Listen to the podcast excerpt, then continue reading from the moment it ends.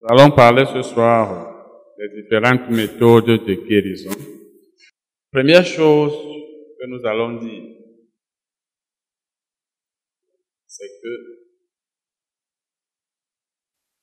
Dieu, et nous le savons, Dieu ne veut pas qu'un seul homme sur la terre soit malade. Tout comme il ne veut pas qu'un seul homme soit condamné. Donc, si quelqu'un est malade, Dieu veut qu'il soit guéri. La Bible dit que Dieu est bon envers tous. Il fait lever son soleil sur les bons et sur les méchants. Et sa pluie tombe sur tous, sur les justes et sur les injustes. Donc, que quelqu'un soit enfant de Dieu ou enfant du diable, Dieu ne veut pas qu'il soit malade. Si donc quelqu'un est malade, Dieu veut qu'il soit guéri. Et pour nous faciliter la tâche, Dieu a mis à notre disposition de nombreuses méthodes de guérison. C'est-à-dire, pouvons choisir d'être guéris en utilisant telle méthode ou une autre, à notre choix. Il y a une seule, comme nous allons le voir, qu'on ne choisit pas. Toutes les autres sont à notre disposition. Nous allons d'abord dire que la guérison divine est surnaturelle. Parce que nous sommes en train de parler ici de la guérison divine. Parce que souvent, certaines personnes disent, si quelqu'un va à l'hôpital, c'est toujours Dieu. Si quelqu'un boit des herbes, n'est-ce pas Dieu qui a créé cela? Dieu n'est pas contre cela. Mais ce n'est pas ça que nous nous étudions ici.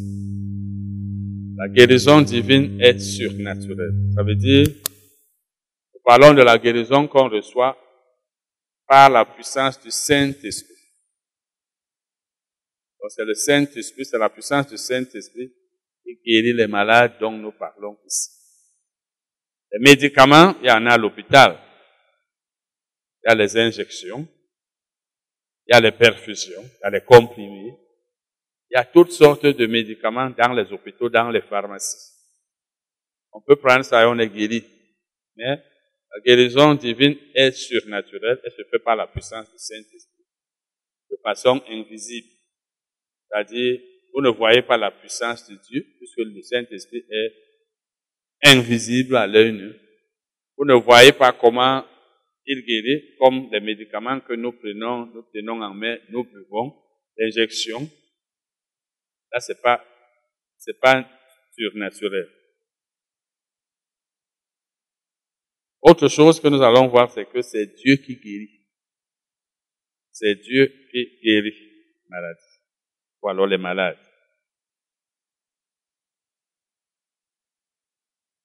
Nous allons lire Acte 3, verset 12. Acte 3, verset 12. L'homme comme placé à la porte la belle, à l'entrée du temple, celui à qui Pierre a dit, nous n'avons ni or ni argent, mais ce que nous avons, nous te le donnons au nom de Jésus. Au nom de Jésus-Christ, lève-toi et marche. Cet homme a été guéri. Les gens étaient surpris de ce que par la parole de Pierre, cet homme a été guéri. Pierre dit, verset 12, acte 3. Pierre, voyant cela, dit au peuple, Hommes israélites, pourquoi vous étonnez-vous de cela? Pourquoi avez-vous les regards sur nous comme si c'était par notre propre puissance? Ou par notre piété que nous eussions fait marcher cet homme Pierre était en train de vouloir dire ici, ce n'est pas par notre puissance. J'ai tout simplement dit à cet homme, lève-toi et marche. Il a été guéri, ce n'est pas par ma puissance. Je n'ai aucune puissance pour guérir les malades. Ce n'est pas par notre piété, parce que nous sommes très pieux, nous servons fidèlement Dieu. Nous sommes très agréables à Dieu, nous, le sommes, nous lui sommes fidèles. Ce n'est pas par cela que cet homme a été guéri. Vous lisez la suite et au verset 16, il dit c'est par la foi au nom de Jésus. Donc cet homme a eu la foi et quand on a la foi, on reçoit. C'est comme celui qui te presse l'évangile et est sauvé. Pas lui qui t'a sauvé. Il t'a juste prêché l'évangile. Tu as cru. Il ne doit pas s'en vanter. De nos jours, plusieurs se vantent en disant qu'ils sont grands. Parce que quand il y a les malades dans un ministère, souvent la personne qui dirige le ministère ou celle qui a prié ou qui a prêché se glorifie comme si c'est par sa puissance que le malade avait été guéri. Or, c'est pas la puissance de Dieu. Nous sommes seulement là pour vous dire que la Bible dit ceci. Comme lorsqu'on presse l'évangile, que ce soit moi ou vous, lorsqu'on presse l'évangile à quelqu'un, on lui dit tout simplement la parole. C'est par sa foi qu'il est sauvé. Parce qu'il y a la puissance dans la parole. Dans ce sens que celui qui croit à la parole reçoit ce que Dieu a promis à ceux qui croient à cette parole. Comme Paul l'a dit dans, au Thessaloniciens, dans 1 Thessaloniciens 2, 11, la parole, il dit que la parole que vous avez reçue a fait quoi? Elle agit. La parole agit en ceux qui croient. C'est la parole qui agit. Ce n'est pas l'homme. Donc c'est Dieu lui-même qui guérit par sa puissance. C'est Dieu qui sauve. Personne ne doit s'en glorifier, personne ne doit s'en vanter. La gloire doit revenir à Dieu. Et Dieu a même dit dans Isaïe, je ne donnerai pas ma gloire à un autre. Isaïe 48, verset 11. De nos jours, nous prenons la gloire de Dieu. C'est pourquoi on parle des grands hommes de Dieu les hommes qui ont l'onction forte, les hommes qui ont la puissance, les hommes qui ont des grands miracles. Oh, c'est pas nous, les dieux. Nous allons dire, disons même, parlons même, disons acte, acte 14, verset 15. Acte 14, verset 15. Ô homme, là aussi il y avait eu guérison. Acte 14, Paul été à l'Istre, il a dit, hein, c'est là où la Bible dit que Paul avait vu que cet homme avait la foi pour être guéri. Il a demandé de se lever, il s'est levé, il a été guéri. Et ceux qui étaient là étaient surpris. Dans Acte 14, dans verset 15, Paul dit, Ô homme, pourquoi agissez-vous de la sorte? Nous aussi, nous sommes des hommes de la même nature que vous. Ceux qui étaient là voulaient sacrifier, offrir un sacrifice à Paul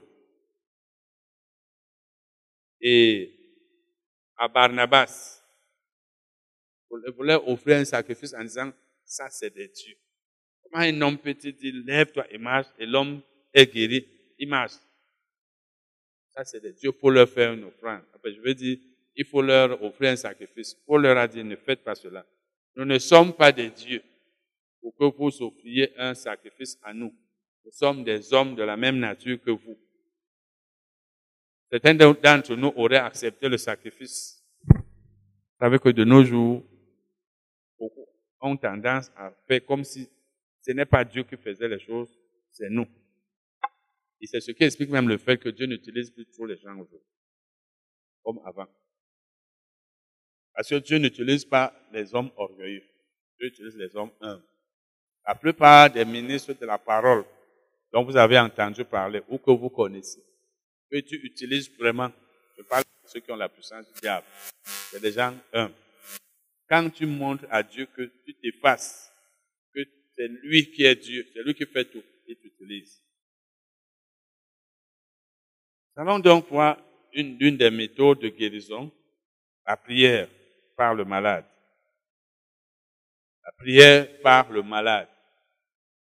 Première, méthode. Le malade lui-même peut et doit prier. Le malade lui-même peut et doit prier. On peut prier pour le malade, mais il faut savoir une chose. Dieu exauce la prière du malade. Rappelez-vous, Lorsqu'un malade prie, il faut qu'il ait la foi. Marc 11, verset 24. Il faut que lui-même est la foi. Mais souvent, les gens sont là, les années passent. Ils ont cru à longtemps, la foi n'augmente pas. À un moment donné, on peut prier pour toi. Dieu exauce. Après un temps, Dieu n'exauce plus la prière qu'on fait pour toi. Parce que certaines personnes ont tendance à penser qu'il faut toujours que le pasteur prie. Le pasteur est là pour prier. C'est parce que plusieurs vous ont fait croire que ce sont eux qui vont prier pour vous. Or, les pasteurs qui font bien leur travail, frère, ne sont pas des gens qui se déplacent comme ça ou bien qui veulent être comme des dieux ou rendre les chrétiens dépendants d'eux. Quand on prie pour toi, tu es malade, ça va marcher. À un moment donné, Dieu n'exauce faut que toi-même tu saches. Je vous ai déjà donné des témoignages comme ça. J'en connais plusieurs. J'avais par exemple lu, où, euh, dans un livre où quelqu'un disait qu'un jeune homme avait dit, c'est comme si dans notre église, ce sont les jeunes qui ont une grande foi. Parce que quand les pasteurs prient pour les jeunes, ils sont guéris. Mais quand ils prient pour les personnes âgées, elles ne sont pas guéries. La raison est que les personnes, les personnes âgées ont cru depuis. Il faut qu'elles-mêmes sachent prier. Les jeunes, généralement, viennent de croire. Je vous ai, j'avais aussi lu là où le fils de Kenneth Hagin, il avait 15 ans à l'époque, il avait un problème de santé, son père voulait prier pour lui. Le Seigneur lui a dit, il faut qu'il sache prier lui-même. Donc, quand tu viens de croire au Seigneur, tu n'as pas assez de connaissances. Ta foi ne peut pas être grande non plus. Parce que la foi dépend de la connaissance qu'on a. On peut prier pour toi. après un temps, tu continues d'être dépendant des gens. On prie, on prie, Dieu n'exauce plus. Parce que tu dois grandir. Et plusieurs chrétiens pensent que quand on ne les rend pas dépendants du pasteur, on ne les aime pas. Ils pensent que le pasteur, le bon pasteur, c'est celui qui est toujours là. Venez, je prie pour vous. Venez, je prie pour vous. L'homme de Dieu est disponible. Le, le, malade doit donc être capable de prier pour lui-même. Au nom de Jésus, parce que Jésus a dit ceci dans Marc 16, je veux dire dans Jean 16, versets 23 et 24. Jean 16, versets 23 et 24, Jésus a dit, En ce jour-là, vous ne m'interrogerez plus sur rien. En vérité, en vérité, je vous le dis, ce que vous demanderez au Père, il vous le donnera en mon nom. Jusqu'à présent, vous n'avez rien demandé en mon nom. Demandez et vous recevrez afin que votre joie soit parfaite. Donc, si tu es malade, ou même tu as un besoin quelconque, prie. Commence à utiliser ta propre foi. C'est à force de compter sur Dieu que Dieu va t'exaucer et que tu vas commencer toi à avoir des témoignages, à voir, mais chaque fois que je prie, Dieu m'exauce. Pourquoi aller encore chercher quelqu'un? Parce qu'il faut seulement avoir la foi. Marc 11, verset 24, Jésus dit, tout ce que vous demanderez en priant, Marc 11, verset 24, tout ce que vous demanderez en priant, croyez que vous l'avez reçu et vous le verrez s'accomplir. C'est vous qui demanderez, c'est vous qui devez croire, c'est vous qui, le recevrez. C'est la même personne. Il n'a pas dit tout ce que quelqu'un demandera pour vous. Il suffit que tu aies la foi. Marc 11, 24. Et dans, Jean 5, 14 et 15, Jésus a, fait la Bible dit, si nous demandons quelque chose selon sa volonté, je vais lire ça, nous avons auprès de lui cette assurance que si nous demandons quelque chose selon sa volonté, il nous écoute. 1 Jean 5, verset 14 et 15. Il nous écoute. Et si nous, nous savons qu'il nous écoute, quelque chose que nous demandions, nous savons que nous possédons la chose que nous lui avons demander. Si nous demandons quelque chose à Dieu selon sa volonté, ça veut dire, si c'est sa volonté que nous lui demandions quelque chose, il, nous, il va nous écouter et il va nous exaucer. Est-ce que c'est sa volonté que nous lui demandions la guérison? Oui, puisque ce n'est pas sa volonté que nous soyons malades. Si tu es malade, ce n'est pas la volonté de Dieu. La volonté est que tu sois en bonne santé. Donc, comme tu es malade, c'est sa volonté également que tu recouvres la guérison. C'est pourquoi quand tu pries, tu sais que c'est sa volonté. Et je vous ai déjà enseigné que lorsqu'on prie, sachant que c'est la volonté de Dieu, on doit avoir la foi. On ne doit pas dire, ah, peut-être que c'est sa volonté, ou bien Seigneur, si c'est ta volonté. Celui qui dit si c'est sa volonté, en fait, montre qu'il ne sait même pas si c'est la volonté de Dieu. Donc, il est dans le doute. On ne prie pas, on ne fait pas la prière de la foi en disant si c'est ta volonté, ou alors si tu veux. Donc, quand tu pries selon la volonté de Dieu, Dieu t'exauce. Toi-même. Que ce soit pour la guérison ou pour autre chose, les principes sont les mêmes. Commençons à être des chrétiens. Je vous ai dit, moi, j'ai cru en fin 99. Je suis allé à Libé. Je me rappelle une seule fois, j'étais le pasteur. Pour qu'il prie. En fait, le rencontrer, mais ce même pas pour prier. Mais j'ai passé ma vie comme ça, je n'ai pas été dépendant des pasteurs. Ce n'est pas pour dire que je suis parfait ou que je connais trop. Mais c'est pour dire que les principes de la prière marchent pour tout le monde parce que Jésus est le seul souverain sacrificateur. Chaque chrétien est sacrificateur. Dans l'Ancien Testament, le sacrificateur était un intermédiaire entre Dieu et les hommes. Il avait accès à Dieu. Quand Jésus a été crucifié, le voile a été, le temple a été déchiré, la présence de Dieu a cessé d'être euh, gardée ou alors cachée quelque part. La porte a été ouverte. Chaque chrétien a accès à Dieu. Donc ne te limite pas en disant, il faut que je rencontre un homme de Dieu, qu'il prie pour moi. Parce que même quand quelqu'un prie pour toi, il faut que tu aies la foi. Il est même possible que celui qui prie pour toi lui-même n'ait pas la foi. Ne pensons pas que c'est parce que quelqu'un est pasteur qu'il a la foi ou que Dieu va l'exaucer. Absolument. Donc, quand tu, si tu es malade, prie et crois. Dieu va t'exaucer. Il ne va pas dire, mais il fallait voir quelqu'un. Amen. Deuxième méthode, la prière d'accord. La prière d'accord. Matthieu 18, versets 19 et 20. Si tu es malade,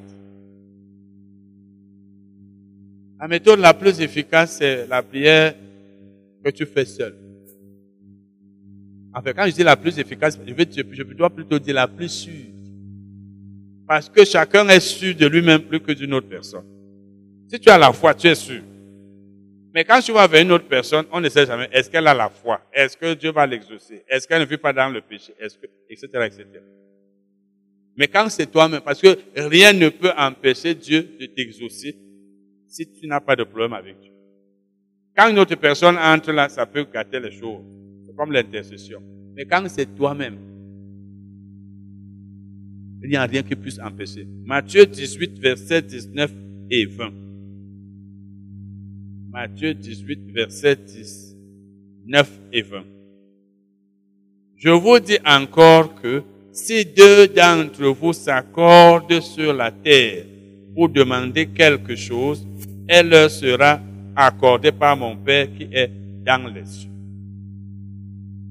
Si deux s'accordent à demander quelque chose, il faut que ce soit quelque chose selon la volonté de Dieu. 1 Jean 5, 14, 15.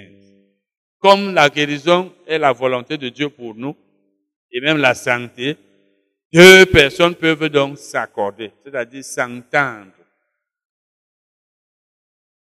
Donc, vous vous entendez, vous dites, prions. Tu dis, je veux que toi et moi, nous prions pour ma guérison. Donc, l'accord, avant de t'accorder avec quelqu'un, assure-toi que c'est un enfant de Dieu d'abord. D'accord, c'est pas que tu vas juste vers n'importe qui. Est-ce un enfant de Dieu? Est-ce un chrétien? Quand je dis chrétien, c'est vrai chrétien, né de nouveau. Ce n'est pas une affaire d'église. Quelqu'un peut être catholique, il est né de nouveau. Mais nous reconnaissons qu'il y a, quelqu'un peut être baptiste, il est né de nouveau, il peut être pentecôtiste, il peut être presbytérien, mais nous reconnaissons qu'il y a beaucoup d'églises qui ne prêchent pas la nouvelle naissance. Qui ne prêchent pas la nouvelle naissance. Il y a beaucoup d'églises. Quand une église ne prêche pas la nouvelle naissance, sachez que plusieurs de ceux qui sont là ne sont pas sauvés. Parce que quelqu'un ne peut pas être sauvé, il va là où on ne prêche pas la nouvelle naissance. il va là où, parce qu'il y a des enseignements, par exemple, ceux qui prient au nom de Marie, Jésus. Donc, ceux qui s'adressent à Marie. Quand quelqu'un s'adresse à Marie, sache qu'il y a quelque chose qui ne va pas. Ce n'est pas une critique comme les gens pensent que, parce que le problème des gens qui sont dans les églises, c'est que leurs églises, quand quelqu'un est baptiste, mon église. Quand quelqu'un est presbytérien, mon église. Quand tu es dans une assemblée où on ne presse pas la nouvelle naissance, ce qui est bien, ou qui était bien avant pour les églises de réveil, c'est que c'est elle, moi je fais allusion à mon pays, c'est elle qui prêchait ou qui prêche beaucoup la repentance, la foi en Jésus-Christ. Même s'il y a d'autres. Même si les gens ont tout gâté, que beaucoup ne prêchent que ça. Mais tu es dans une église où on ne parle pas, repends-toi, confesse Jésus comme Seigneur. On parle, sache que beaucoup de ceux qui sont là ne sont pas nés de nouveau. Même si tu es là, tu dis non, c'est mon église. Parce que les gens sont attachés à leurs églises, comme si en sortant de là, ils ont péché. Une église qui ne presse pas la nouvelle naissance, qui ne presse pas la repentance, que Jésus qui est mort pour tes péchés, il a été enseveli. C'est la religion.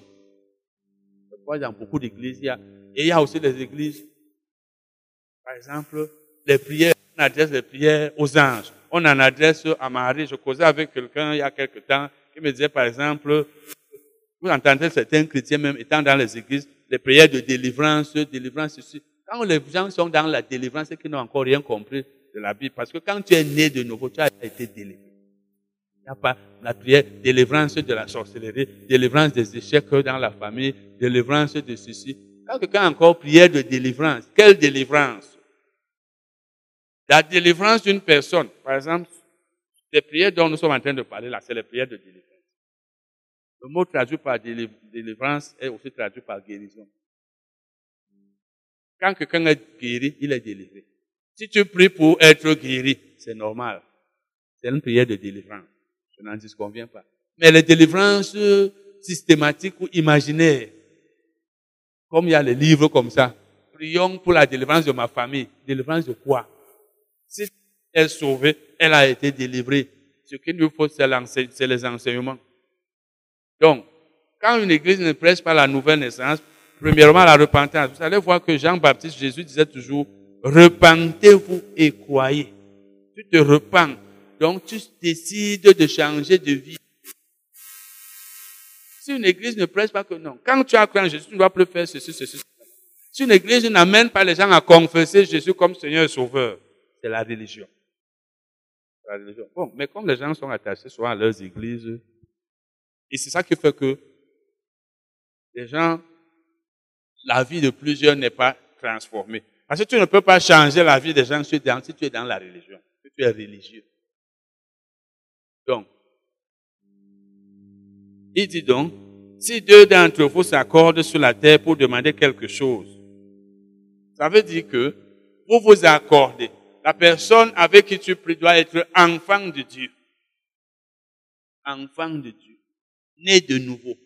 La nouvelle naissance, ce n'est pas par déclaration c'est par décision d'une personne qui reconnaît qu'elle est pécheresse ou pécheur, qui, que Jésus est mort pour ses péchés, il a été enseveli, il est ressuscité, et qui le confesse après s'être repenti, après avoir décidé d'abandonner la vie, la mauvaise vie qu'elle menait. Là, elle est née de un enfant de Dieu. Tu n'es pas surpris seul. Aujourd'hui, il y a des prières, dit-on, œcuméniques, pour les pentecôtistes, avec les presbytériens, avec les catholiques, avec les musulmans. On dit non, nous servons un même Dieu. Si quelqu'un est encore dans la logique de nous servons un même Dieu, au nom de qui? Prie-t-on Au nom de Jésus. Euh, Jean 16, verset 23, on a vu ça tout à l'heure. Tout ce que vous demanderez au Père en mon nom, il vous le donnera. On a vu ça même. Donc, Si quelqu'un ne croit pas en Jésus-Christ, il n'a pas reçu Jésus comme Seigneur Sauveur, toi tu pries avec lui. Toi tu es censé prier au nom de Jésus. Lui prie au nom de qui? Donc, personne n'est né de nouveau, c'est un enfant de Dieu. Parce que on ne peut pas avoir accès à Dieu si on ne croit pas en Jésus. C'est pourquoi, quand tu pries, tu dis au nom de Jésus. Parce que Jésus, tu as cru en Jésus. C'est pourquoi, quand tu chasses un démon, tu dis au nom de Jésus. Parce que tu as l'autorité sur le Satan au nom de Jésus en qui tu as pris. Prie donc avec une telle personne. Sinon, prie seul. C'est mieux. Mieux vaut être seul que d'être. Quand tu avais un enfant du diable, parce qu'il n'y a pas de demi-mesure. Hein, où on est né de nouveau, on ne l'est pas. Il n'y a pas de dire que non, tu sais, il va aussi à l'église. C'est les religieux qui sont dans les. On part à l'église, non? On chante à l'église, on prêche aussi, on fait ceci, cela n'est pas une affaire d'aller à l'église. Amen. Mais une chose est sûre, là on ne prêche pas la repentance, la foi en Jésus, la confession de Jésus comme Seigneur et Sauveur, la plupart des gens ne sont pas sauvés. Parce que vous ne pouvez pas amener les gens à être sauvés sans leur prêcher l'évangile. Et l'évangile, c'est quoi? 1 Corinthiens 15, verset 1 et suivant.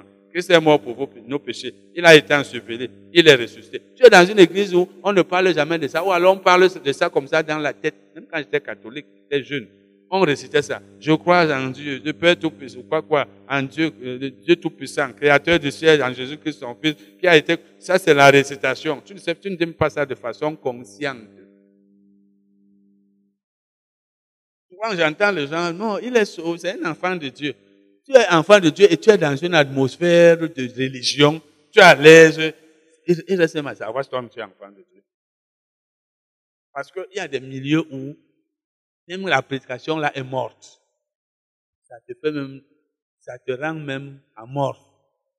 Ça te ramollit, ça te rend même, parce que tu sens que c'est la religion. On parle, oui, on parle, on parle.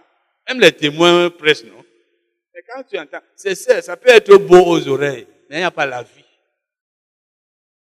Donc, euh, prie, avec quelqu'un. Jésus dit, car là où deux ou trois sont assemblés en mon nom, je suis au milieu d'eux.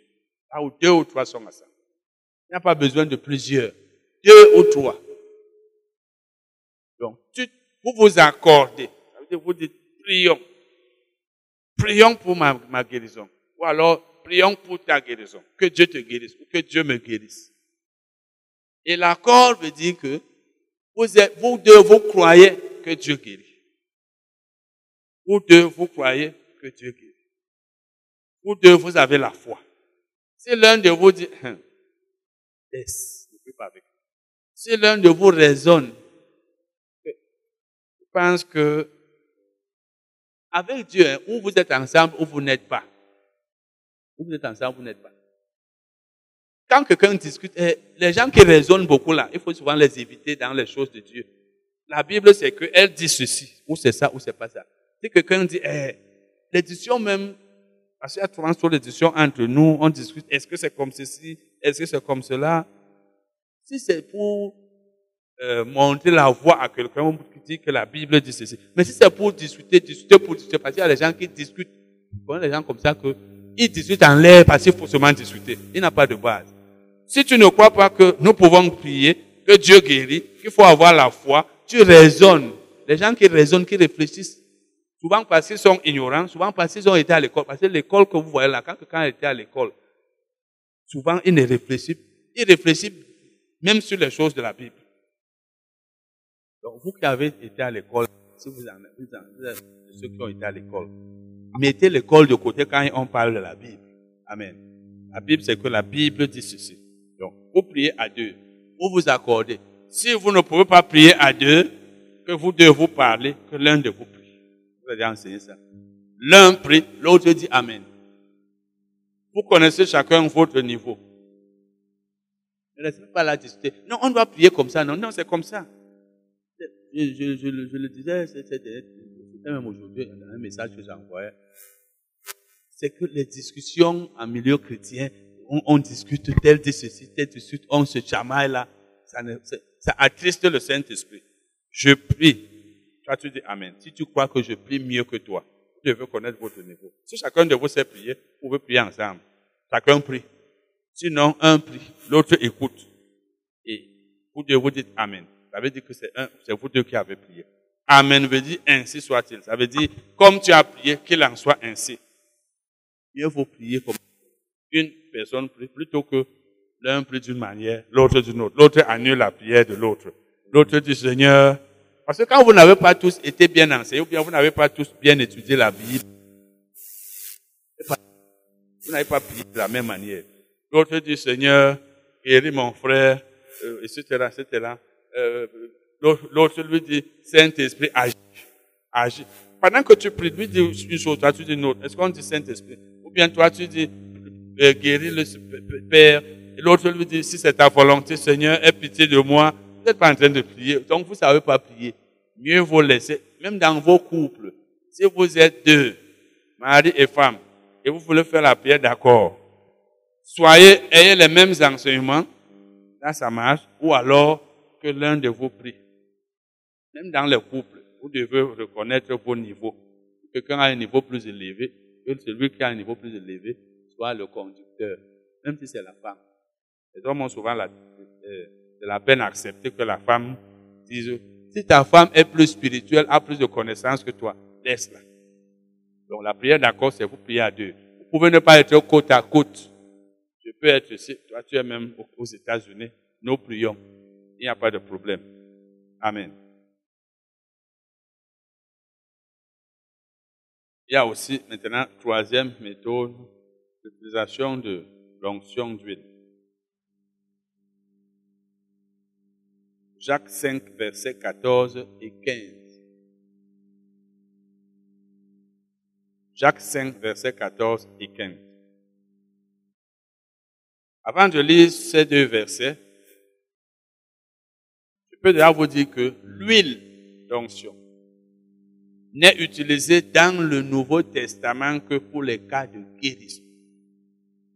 Si vous êtes dans le milieu où on, on les cahiers, les pieds, les murs, les sacs, les dossiers, on boit même de l'huile, c'est pas biblique. C'est pas biblique. L'huile n'est utilisée dans le Nouveau Testament que pour les cas de guérison. Il y a des milieux on noie les cheveux, on noie les mains. Si ça marche, c'est que vous faites la magie. Mais généralement, même, même si ça marche, c'est la prière qui va marcher, mais pas l'huile. Il y a des milieux comme ça. Il y a même un ministère très reconnu, très connu, où, l'huile, on utilise l'huile dans tous les cas. C'est-à-dire, les gens ont tué des bouteilles d'huile. C'est devenu comme de l'idolâtrie. Et ne pensez pas que parce que a un grand nom, un ministre qui est réputé dans toute chose qu'il fait est biblique. Appuyez-vous sur la Bible. Appuyez-vous sur la Bible. Je me rappelle, il y a deux mois, j'avais dit quelque chose ici par rapport à, c'était par rapport, une question avait été posée ici par rapport euh, au, ministre. Est-ce qu'un ministre peut exercer notre activité? J'ai répondu, un frère a dit que, mais il y a tel homme de Dieu qui a dit ceci. Moi, j'ai horreur des gens qui pensent que quand tel homme de Dieu, des gens comme Kenneth, quand je disais ces livres, il disait toujours, ce n'est pas parce que j'ai dit que telle chose qu'il faut croire.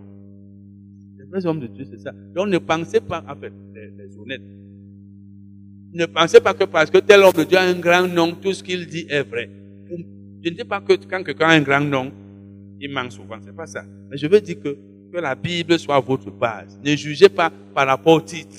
Parce que c'est un grand homme de Dieu. Comme il a dit que, comme Kenneth, comme Kenneth Hagin a dit que, comme euh, tel a dit que, faut voir dans la Bible.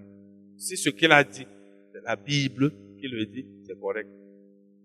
S'il n'y a pas de base biblique, ou bien il n'a il pas dit exactement, ne crois pas. Donc, Jacques 5 donc, 14 et 15 nous dit ici, quelqu'un parmi vous est-il malade? Qu'il appelle les anciens de l'Église et que, parce qu'il y a des églises aujourd'hui, les mouchoirs, on se prend avec les mouchoirs, d'autres ont les photos de l'homme de Dieu, ça devient de l'idolâtrie. Et quand quelqu'un est riche aujourd'hui, la tendance dans l'église. On croit que c'est un vrai homme de Dieu. Tout ce qu'il dit est vrai. Les gens sont déjà très aveuglés par l'argent. Ou bien la renommée. Accepte l'enseignement d'un frère même qui n'est connu par personne. Il s'appuie sur la Bible. Il refuse celui de l'homme qui est très connu. Quelqu'un parmi vous est-il malade, qu'il appelle les anciens de l'église et que les anciens prient pour lui en loignant d'huile au nom du Seigneur? Vous avez déjà dit qu'on appelait les anciens. Ça voulait passer parce que le malade ne pouvait pas se déplacer. Parce que la Bible ne dit pas ici que quelqu'un parmi vous est-il malade, qu'il aille à l'église, c'est qu'il appelle. Donc, Jacques parlait ici aux chrétiens qui ne pouvaient pas se déplacer. Appelle les anciens veut dire, tu es chez toi, ils viennent à la maison. Ils viennent. Appeler, ce n'est pas que qu'il aille.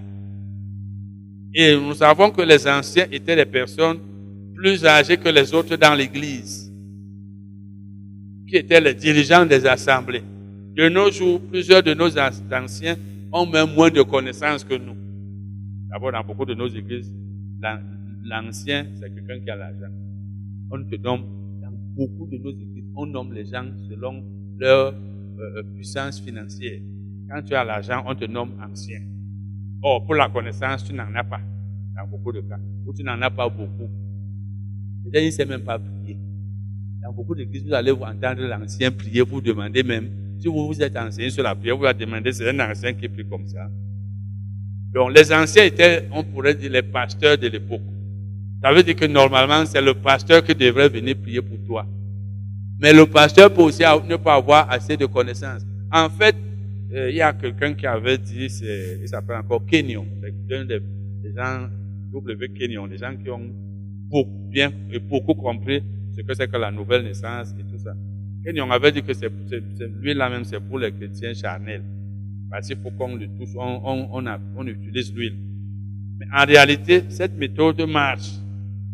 Mais la Bible dit même au verset 15, la prière de la foi sauvera le malade. Ce n'est pas l'huile. Sauver ou guérir, c'est la même chose. Ce n'est pas la puissance de l'huile, c'est la prière. Donc quand on loin d'huile, on prie.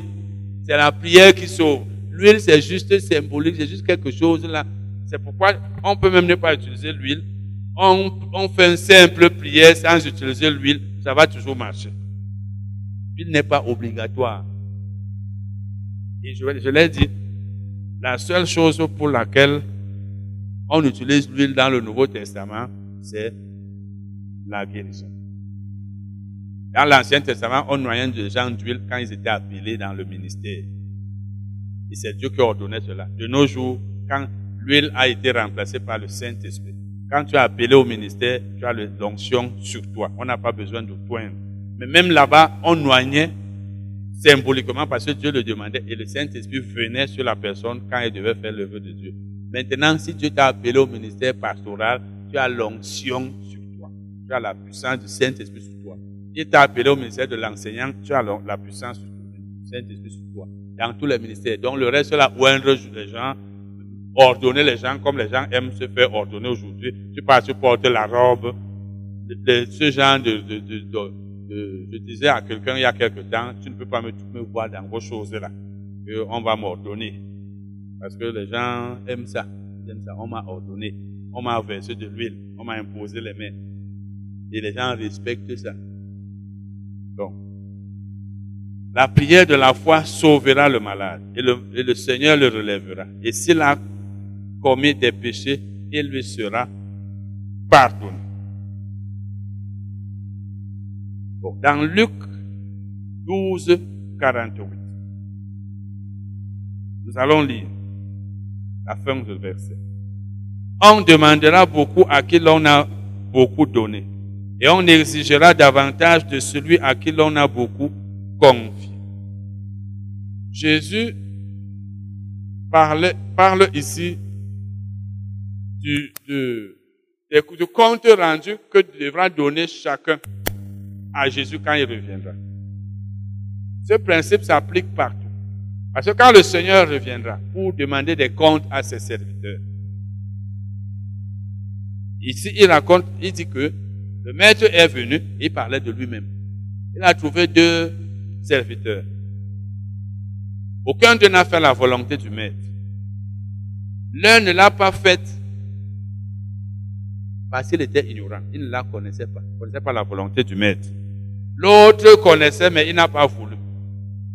Il dit donc, on, va battre de beaucoup de coups celui qui a refusé de faire la volonté de son maître.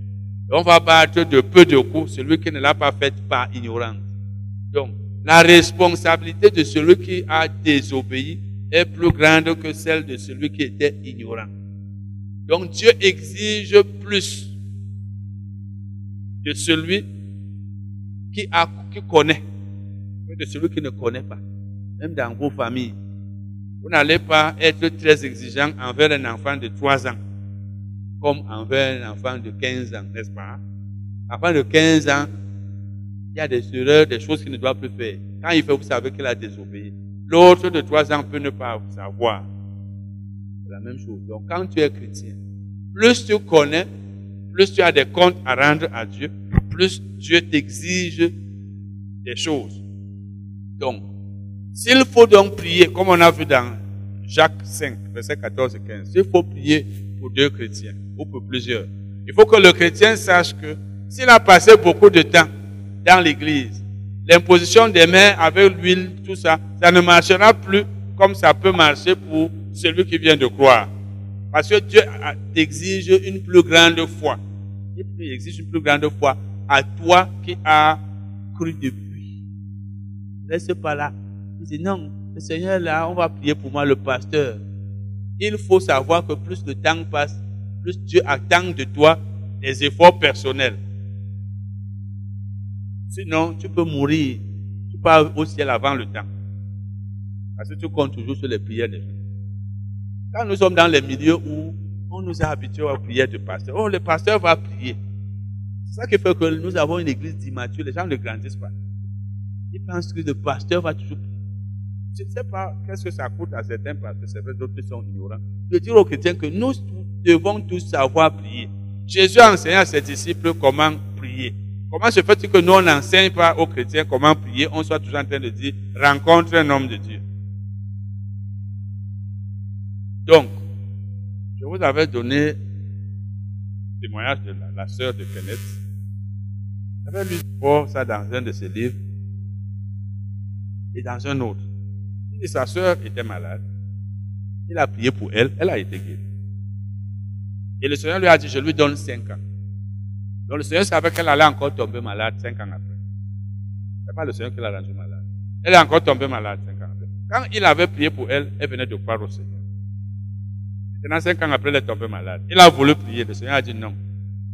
Elle va elle-même prier. Parce que tu enseignes, c'est des choses que c'est lui il y a longtemps, mais ne peut pas oublier ça. Tu enseignes dans la même ville où elle est. Elle n'a jamais écouté. C'est là où voyez, quand les, gens sont spirituels, frère, le Saint-Esprit leur parle. Les témoignages des hommes comme lui, ils sont clairs. Et les, témoins, quand le Saint-Esprit te parle, il, confirme toujours la parole. C'est comme même si vous lisez les, par exemple, les livres où les gens disent que Jésus m'est apparu, ceux à qui Jésus est vraiment apparu, il m'a dit ceci. par exemple, quand je parle souvent de Kennedy, chaque fois que Jésus le disait, il citait les versets. Jésus ne parle pas en l'air, il cite les versets. Ça fait longtemps que je n'ai pas lu ce livre parce que j'ai lu ça, j'ai déjà ça moi, ce que, ce que j'ai appris là. Il va toujours dire, Jesus told me. Il a cité tel verset. C'est intéressant. Il cite les versets, versets Jésus connaît tous les versets de la Bible. Donc, quand tu as une vision, Jésus t'apparaît. Il ne va jamais te dire quelque chose qui contredit la Bible. Quand le Saint-Esprit te parle, même si ce n'est pas Jésus directement, il ne va jamais, il s'accorde. Donc il lui a dit, tu enseignes dans la même ville, tu enseignes dans les radios. Elle n'a jamais écouté tes enseignements. Donc Jésus voyait que celle-là n'écoute pas les enseignements de son frère. Oh, les gens étaient guéris par le ministère de Kennedy. Beaucoup de gens par les, cassettes. les ministères de certaines personnes ont guéri les gens. C'est-à-dire rien qu'en écoutant. La sœur était là, elle ne faisait rien. Jésus a dit, ne prie pas. Il n'a pas prié et elle est morte. Elle est morte avant le temps. Elle allait au, au ciel. Elle est morte avant le temps. Parce que quand tu négliges, même vous qui venez ici, certains sont des chrétiens de dimanche. Ils viennent là dimanche. D'autres, quand je dis dimanche, je ne dis pas que n'allez pas de vos maisons, ne vous occupez pas de vos affaires. Mais dans beaucoup d'assemblées, les chrétiens ne vont là où on enseigne que le dimanche. Si tu n'as pas le temps, il n'y a pas de problème. Dans ce ministère, même, vous pouvez écouter tous les enseignements, même quand vous ne venez pas ici. Il y a le site internet. Mais si vous n'écoutez pas, Dieu peut avoir mis à vos côtés quelqu'un pour vous aider et vous négligez. Quand vous négligez votre, si vous négligez votre vie spirituelle, votre croissance, c'est pour votre mal. Quand vous ne la négligez pas, c'est pour votre propre bien. C'est la raison pour laquelle vous voyez que quand les gens font ce qu'ils font, comme ces derniers temps, les gens font n'importe quoi dans ce ministère, ils pensent que je vais courir derrière. Je ne cours pas derrière les gens. Je suis là pour votre bien. Tu ne veux pas, ne viens pas. Tu veux, tu donnes l'argent. Donc, si tu n'es pas, tu ne suis pas de près les enseignements, sache que, sache que si tu es membre d'un ministère, ou alors tu te fais enseigner par un ministère, ou bien même tu écoutes un homme à la radio, et tu vois qu'il t'enseigne bien. Chaque fois que tu ne l'écoutes pas, s'il a enseigné, tu as perdu. Il faut toujours le savoir. Tu as perdu. Parce que ce qu'il a enseigné le jour-là, à moins que ce soit quelque chose que tu connais, mais qu'est-ce qu'il va te faire savoir? Chaque fois que tu, es, tu es absent à ton assemblée, tu as perdu. La croissance spirituelle, ça vient par l'accumulation de beaucoup d'enseignements. Quand tu es régulier, là où tu enseignes, ou alors tu écoutes régulièrement celui qui t'enseigne, tu grandis. Donc, Jésus dit ici, comme nous l'avons vu, que on donnera, on exigera beaucoup à celui à qui on a beaucoup donné. Ça veut dire que quand tu es chrétien, assure-toi que tu écoutes régulièrement les enseignements du ministère ou de la personne qui te nourrit. Parce que quand tu es absent, tu vas perdre. Quand tu es présent, tu vas gagner. Moi, je fais tous les efforts ici pour vous enseigner sur même si j'ai constaté que les gens qui m'ont écouté pendant deux ans, trois, quatre, cinq, dix, même plus, agissent souvent comme si ce n'est pas moi qui leur ai enseigné. C'est-à-dire, vous vous demandez que c'est moi qui ai enseigné. Ces gens ont écouté mes enseignements. moi, j'ai fait mon travail. Si vous prenez les thèmes qu'il y a dans les livres que vous voyez là, et les enseignements qui sont dans les CD là, quand vous, moi, je vous parle souvent de Kenneth. Moi, j'ai peu plus de 10 ans même, peut-être 13 ans que je ne lis pas les livres de. J'ai déjà lu presque tous ces livres. Même s'il y en a qui faudra que je commande un jour, ils sont plus nombreux. Mais j'ai lu tous ces livres parce que j'ai vu qu'il enseignait bien. Certains d'entre vous pouvez être ici, vous êtes édifié par le ministère, mais vous n'avez même jamais lu un livre. Vous avez seulement lu deux, peut-être un, peut-être zéro. Une autre personne a déjà lu peut-être dix. Donc si vous parlez, quand je regarde les thèmes qu'il y a là, les séminaires que j'ai organisés ici, en, en sept ans et demi, en six ans et demi, six ans c'est 72, plus demi 78, environ 78 séminaires, donc 78 thèmes, sans compter à la radio, dans plusieurs radios. Si quelqu'un sait que ce ministère transforme sa vie, il, il, fait tout pour avoir tous ces enseignements, par exemple, après avoir écouté tout ça, c'est comme un monsieur qui a demandé toujours qu'on lui envoie les enseignements. En fait, j'étais à Douala il y a des, années, à une librairie chrétienne où j'ai déposé les livres, et la sœur en question m'a dit qu'il y a quelqu'un ici qui travaille à tel endroit, il est pasteur, il achète souvent les... J'ai contacté le monsieur, il a acheté tous mes livres. Et il voulait aussi les enseignements audio. On lui a envoyé ça dernièrement. C'était, je crois, 1040. 1040. Le jour où il va finir ça, sa vie ne sera plus la même. C'est un peu ça. Ça veut dire que si tu as passé beaucoup de temps dans l'église et que tu as négligé, le Seigneur te demandera cela. Donc je parlais de sa sœur. Elle est donc décédée on l'a enterré parce qu'elle n'a pas voulu profiter. Tu as un frère qui enseigne bien, qui transforme la vie des gens. Tu as même un pasteur qui enseigne bien. Tu as une assemblée qui enseigne bien. Comme vous qui êtes là. Si j'enseigne bien, et il y a des enseignements que vous n'écoutez pas. peut-être vous venez quand vous pouvez, peut-être vous écoutez quand vous avez le temps. Ah, je n'avais même pas le temps hier pour écouter euh, le, frère Titi quand il était à la radio. Cet enseignement-là, pouvez ajouter quelque chose à votre vie. Donc, c'est pourquoi Jésus dit ici que on demande, et ça s'applique dans tous les domaines, même dans le domaine du donné. Si vous lisez mes livres, j'ai enseigné tout ça depuis plus de 15 ans. Dans le domaine du donné, Dieu demande plus d'argent à celui qui a plus. C'est pas ça? La dîme que vous payez, 10% de, de 100 000, n'est-ce pas, c'est supérieur à 10% de 50 000. C'est comme ça. Donc quand tu as beaucoup, Dieu veut que tu donnes beaucoup. Tu as peu, Dieu veut que tu donnes peu. Pour la connaissance aussi, tu as passé beaucoup d'années dans l'église. Il faut que tu aies plus de connaissances. Si après cinq ans, tu es toujours là, c'est toi qui payes. Donc, faut pas rester seulement là dire que non, on va moindre d'huile, on va prier pour moi, les anciens vont prier pour moi, le pasteur va prier pour moi. À un moment donné, il faut que tu te révoltes contre toi-même et que tu dises que mais, tu as passé combien d'années dans l'église? C'est comme il y a quelques mois, quand une sœur disait qu'elle voulait protéger les, les faibles, c'est pourquoi elle m'a posé une question épineuse ici, là. J'ai demandé ici quels sont ceux qui ont déjà, ceux qui, n'ont pas encore passé un an ici. Il n'y avait personne. J'ai juste pris le chiffre un an. Vous pouvez même prendre six mois.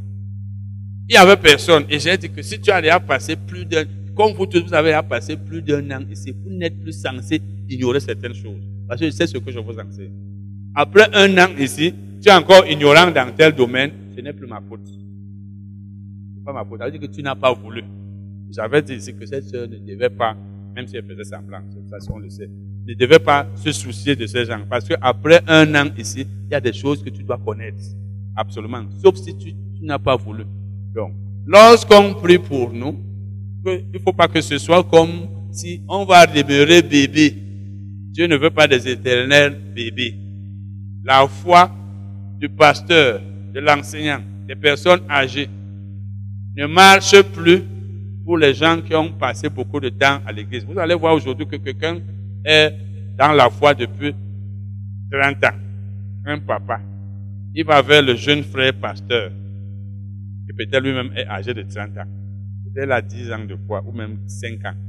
Homme de Dieu, prie pour moi. Entre toi qui a 50 ans et lui qui est euh, euh, euh, âgé de 30 ans, qui doit avoir une plus grande foi. Tu as cru avant lui. La foi doit être plus grande pour celui qui a cru avant que pour celui qui a cru après. Ce n'est pas non. La foi, on n'a pas la foi parce qu'on est pasteur. On a la foi parce qu'on a passé beaucoup de temps dans l'église. C'est là où on a une grande foi. Et parce qu'on a beaucoup étudié. La foi ne vient pas du titre. La foi vient de la connaissance. Tu peux être dans l'église depuis 5 ans. Tu as plus de connaissances que celui qui est là depuis 30 ans. Ou celui qui, qui est pasteur apôtre. Parce que toi, tu pries plus que lui. Pardon, toi, tu étudies plus que lui. Parmi vous ici, il y en a, par exemple, qui ont deux, trois livres qu'ils ont déjà achetés. Peut-être les miens.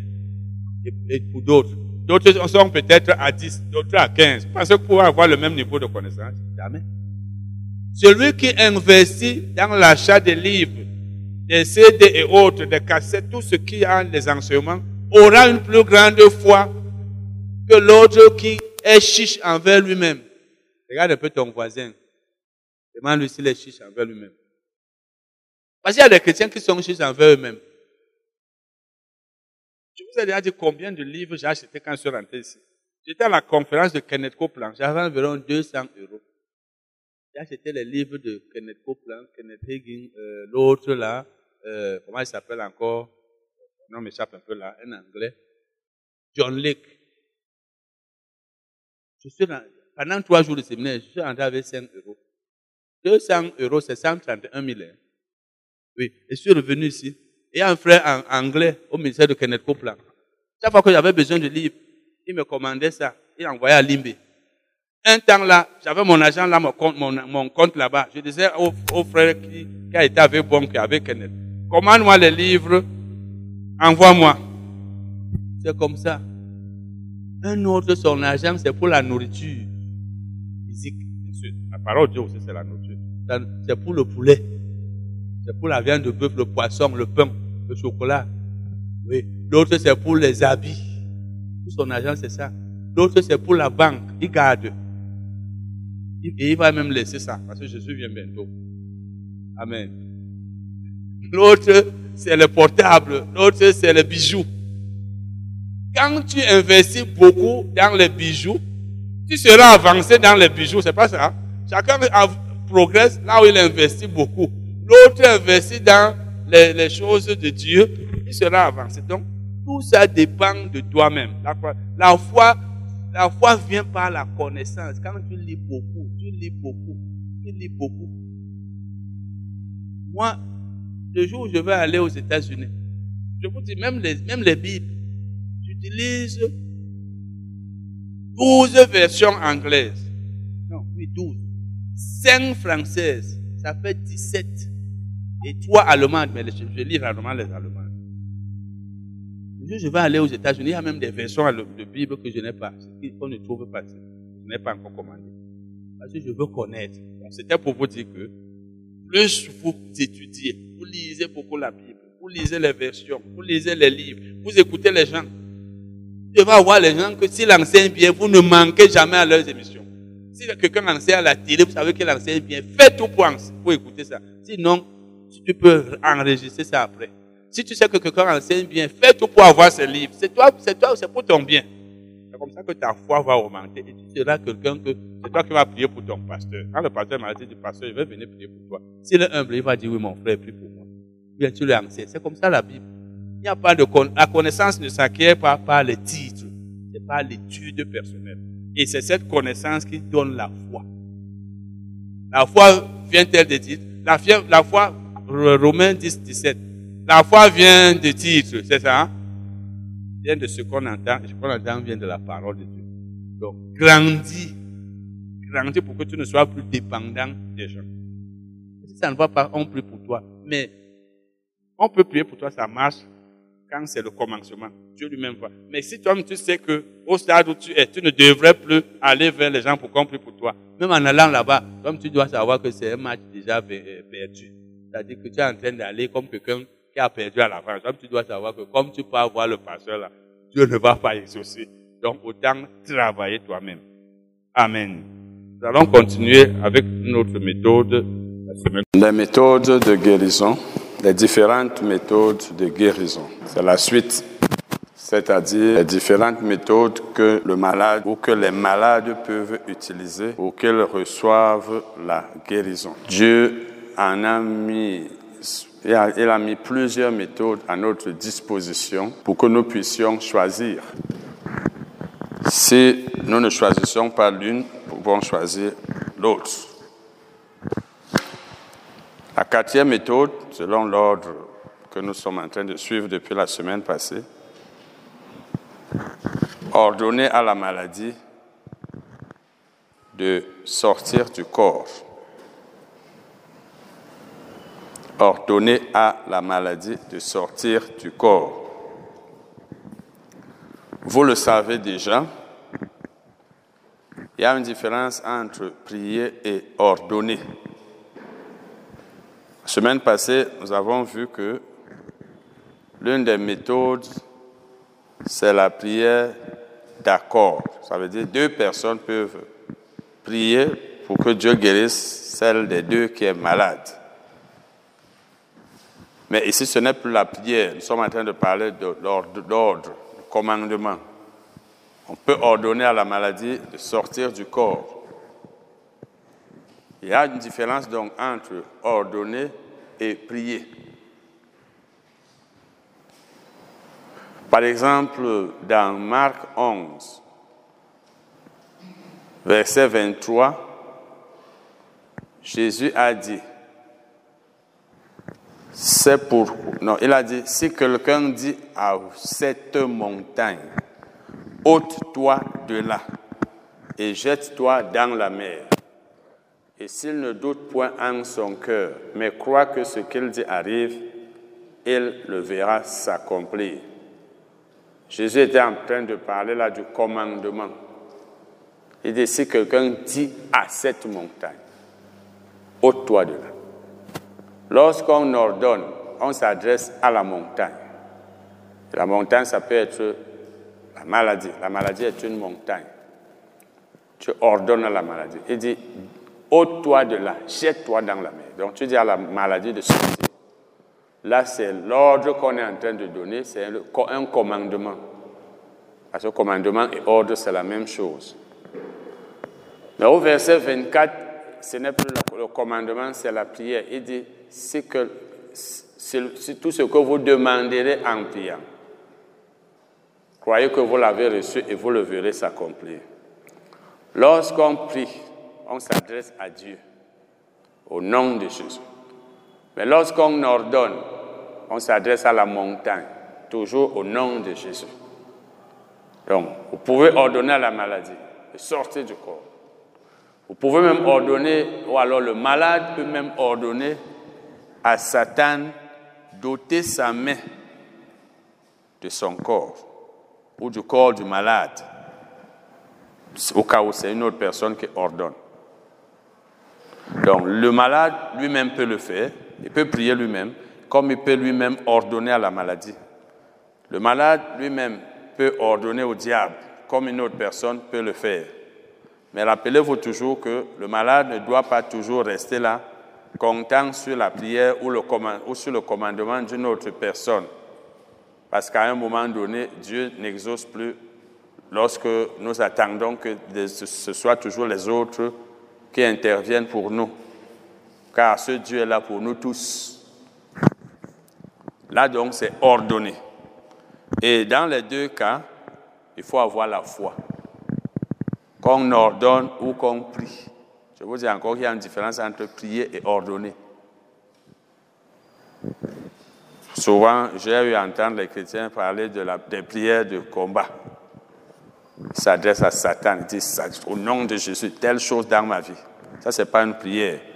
C'est un ordre, encore que c'est même hasardeux.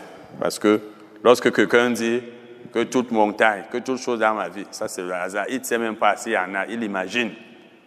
Vous ne pouvez pas voir dans la Bible où on ordonnait à quelque chose d'imaginaire. vous savez, l'Église, souvent, il y a des choses que nous avons inventées nous-mêmes et ça nous plaît comme ça et on progresse. Quand je dis on progresse, on continue avec. Tout blocage qu'il y a dans ma vie, au nom de Jésus, je enlève cela. Où est, le blocage? S'il y a le blocage, dis au blocage, blocage, pas. Mais comme il n'y en a pas, on imagine, on dit seulement, tout ce que le diable a fait dans ma vie, tout esprit de ceci dans ma vie, je le chasse. Où est l'esprit? Dans la Bible, quand on parlait à un esprit, on s'adressait à l'esprit. Vous ne pouvez pas savoir que l'esprit est là et vous dites tout esprit. C'est parce que vous ne savez pas où il est. S'il y en a même, vous ne savez pas. Mais vous imaginez, ça c'est un peu de hasard. Comme je vous l'ai souvent dit, quelqu'un qui peut être dans, dans, une forêt et il se dit peut-être qu'il y a un ennemi quelque part qui risque de venir m'arrêter, peut-être un voleur, peut-être un bandit. Et il a son fusil, il dit, je vais tirer un peu partout. Là où il y a quelqu'un, ça va l'attraper. Ça veut dire, il, il, est dans le hasard. Autre chose, en fait, autre méthode, l'imposition des mains. L'imposition des mains. C'est le cinquième selon notre ordre. L'imposition des mains. Marc 16, versets 17 et 18. Marc 16, versets 17 et 18. Voici les miracles qui accompagneront ceux qui auront cru. En mon nom, ils chasseront les démons. Ils parleront de nouvelles langues. Ils saisiront des serpents. S'ils boivent quelques breuvages mortels, il ne leur fera point de mal. Ils imposeront les mains aux malades et les malades seront guéris. C'est ça qui nous intéresse. Ils imposeront les mains aux malades et les malades seront guéris. Donc, il y a plusieurs miracles ici. Les miracles qui accompagneront ceux qui auront cru. Parlons un peu de miracles. Qu'est-ce qu'un miracle? Le miracle, c'est une chose, un fait qui, qui sort de l'ordinaire extraordinaire, qui sort de, qui, qui, interrompt le cours de la nature. Mais il faut savoir qu'il y a les, les, miracles qui sont classés dans les dons des miracles sont différents des simples miracles. Parce que, par exemple, pour la guérison, c'est un miracle. Mais ça ne fait pas partie des miracles dont la Bible parle dans 1 Corinthiens 12, verset 7 suivant, là où la Bible dit à l'autre le don d'opérer des miracles. Donc, la guérison, par exemple ici, chasser un démon, c'est un miracle. Parce qu'il a dit, voici les miracles qui accompagneront ceux qui auront. En mon nom, ils chasseront les démons. Ils parleront en langue. Tout ça, c'est des miracles. Ils saisiront des serpents. Là, c'est les miracles. Ils imposeront les mains aux malades. Les malades seront guéris. C'est des miracles. Et ça ne fait pas partie, parce qu'en fait, la maladie même, je veux dire, la guérison est un miracle. Toute guérison est un miracle. Mais il y a des miracles qui ne sont pas des guérisons. Comme ici, là. Maintenant, quand la Bible parle du don d'opérer des miracles, c'est comme par exemple Moïse, Dieu l'a utilisé pour couper la main rouge. Là, c'est un miracle. C'est ça qui fait partie des dons des miracles. Donc, don d'opérer les miracles. C'est pas un miracle. Là, c'est le Saint-Esprit qui opère ça comme il veut. Tu ne peux pas décider à quand tu veux d'arrêter la mer rouge ou c'est pas moi, un fleuve. Lorsque Jésus multiplie le pain, c'est le miracle. Ça fait partie des dons, des dons du Saint-Esprit. Bon, mais ici, Jésus parle de la guérison. La guérison est un miracle. Les miracles qui accompagneront ceux qui auront cru. Et aujourd'hui, dans l'Église, comme les gens veulent attirer les chrétiens, ils leur disent, venez, vous allez recevoir votre miracle. Premièrement, le chrétien n'est pas censé chercher les miracles, c'est-à-dire suivre les miracles. Aujourd'hui, on vous dit, il y a un homme de Dieu qui a les miracles. Venez chercher les miracles. Jésus a dit les miracles qui accompagneront. Si vous lisez la autre version, vous verrez les miracles qui suivront. Le mot traduit là, c'est suivre. Donc, c'est le chrétien qui part et les miracles le suivent. Donc, c'est lui qui amène les miracles. Ce n'est pas lui qui suit les miracles. Et autre chose, on a commencé à appeler miracle le mariage. Trouver un emploi, c'est un miracle. Ce n'est pas un miracle. Ça, c'est les choses qui doivent se passer à longueur de journée. C'est-à-dire quotidiennement, tel trouve le travail, tel se marie. Ce n'est pas des miracles qu'il faut une, une, puissance extraordinaire. Bon, ce qui nous intéresse, c'est que Jésus dit, ils imposeront les mains aux malades et les malades seront guéris. Jésus a dit, les miracles, ces miracles accompagneront ceux qui auront cru. Ça veut dire, par exemple, tous ceux qui croiront pourront chasser les démons. Chasser un démon n'est pas quelque chose qui ne peut être, qui ne puisse être fait que par un apôtre, par exemple, par un pasteur, par un, évangéliste, etc. Imposer les mains aux malades, c'est quelque chose que doit pouvoir faire tout chrétien. Parce que Jésus n'a pas dit, voici les miracles qui accompagneront les pasteurs, ou bien les hommes de Dieu, ou bien encore les apôtres, les prophètes, les, les docteurs, les évangélistes les anciens de l'Église, mais ceux qui auront. C'est parce que nous vous avons amené et vous avez permis cela à vous retirer et à faire comme si quand quelqu'un est pasteur, c'est lui seul qui a la puissance, c'est lui seul que Dieu peut utiliser. C'est pourquoi l'Église reste là. Les pasteurs sont très occupés, il faut qu'ils prient pour tout le monde. Et à la fin, c'est comme si ce Dieu, c'est le Dieu des pasteurs. Tu peux imposer les mains aux malades, toi qui n'occupes aucun poste dans l'Église qui n'a pas été ordonné. D'abord, même ceux qui ont été ordonnés, tous, n'ont pas été appelés. Tout chrétien peut imposer les mains aux malades et les malades reçoivent la guérison. Et commençons à avoir la foi que nous pouvons imposer les mains aux malades qui seront guéris. Quand nous le ferons, Dieu accomplira cela. Nous aurons la foi pour le faire la prochaine fois. Quand tu commences et tu as les résultats, tu vas continuer. Tant que tu ne commences pas, tu vas toujours penser, il faut que c'est une autre personne qui le fasse. C'est ce qui fait qu'aujourd'hui, les pasteurs, comme je le disais tout à l'heure, sont très occupés. Quand quelqu'un est pasteur, et certains aiment cela parce que ça les met au-dessus des autres. Donc on a l'impression que le pasteur, c'est un homme super puissant, tout puissant qu'il faut toujours aller vers lui, se connecter à lui. Moi, lorsque je suis arrivé dans cette ville il y a 15 ans, quand j'écoutais les chaînes de radio, j'entendais toujours, il faut vous rapprocher d'un homme de Dieu. Approchez-vous d'un homme de Dieu. Connectez vos hommes de Dieu. Cherchez un homme de Dieu. C'est ça qui fait que les chrétiens sont toujours, il faut chercher un pasteur. Est-ce que, eh, pasteur, je veux te rencontrer. Prie pour moi. Et certains gagnent beaucoup d'argent là parce que lorsqu'ils reçoivent beaucoup de personnes, et souvent, on leur dit, on ne va pas voir un homme de Dieu les mains vides. Donc, commencez à avoir la foi vous-même. Que vous pouvez imposer les mains à votre, petit, à votre frère cadet, à votre fils, à votre fille, à votre mère. Dieu va le guérir. Jésus n'a pas dit que c'est réservé à certaines personnes. Parce qu'à un moment donné, il peut m'arriver que ton pasteur que tu cherches ne soit pas disponible. Et la maladie va s'aggraver. La personne peut même mourir parce que tu as pensé qu'il fallait toujours faire appel au pasteur. Ils imposeront les mains aux malades et les malades seront guéris. Et comme je l'ai souvent dit, imposer les mains, c'est juste poser la main sur quelqu'un, sur la personne, sur le malade. Ils imposeront les mains aux malades. Ce n'est pas ils pousseront les malades. Que souvent on vous pousse. Quand on pousse, ce n'est pas ce que la Bible dit. Et autre chose, c'est que j'ai déjà eu à assister à des programmes à des, où on dit, on utilise quelqu'un comme point de contact. On n'a pas besoin d'utiliser que. C'est que souvent l'Église, ce qui fait que l'Église ne, ne grandit pas beaucoup, c'est qu'on n'aime pas l'enseignement.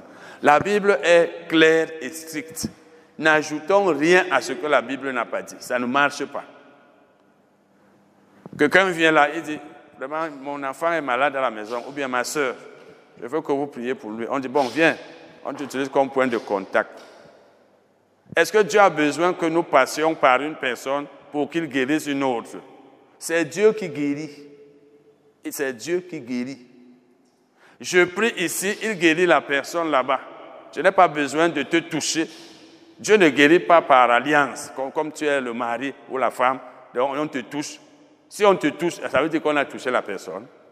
Lorsqu'il faut même est-ce qu'il a dit ils imposeront les mains aux membres de famille des malades? C'est ce qu'il a dit. La Bible dit ça.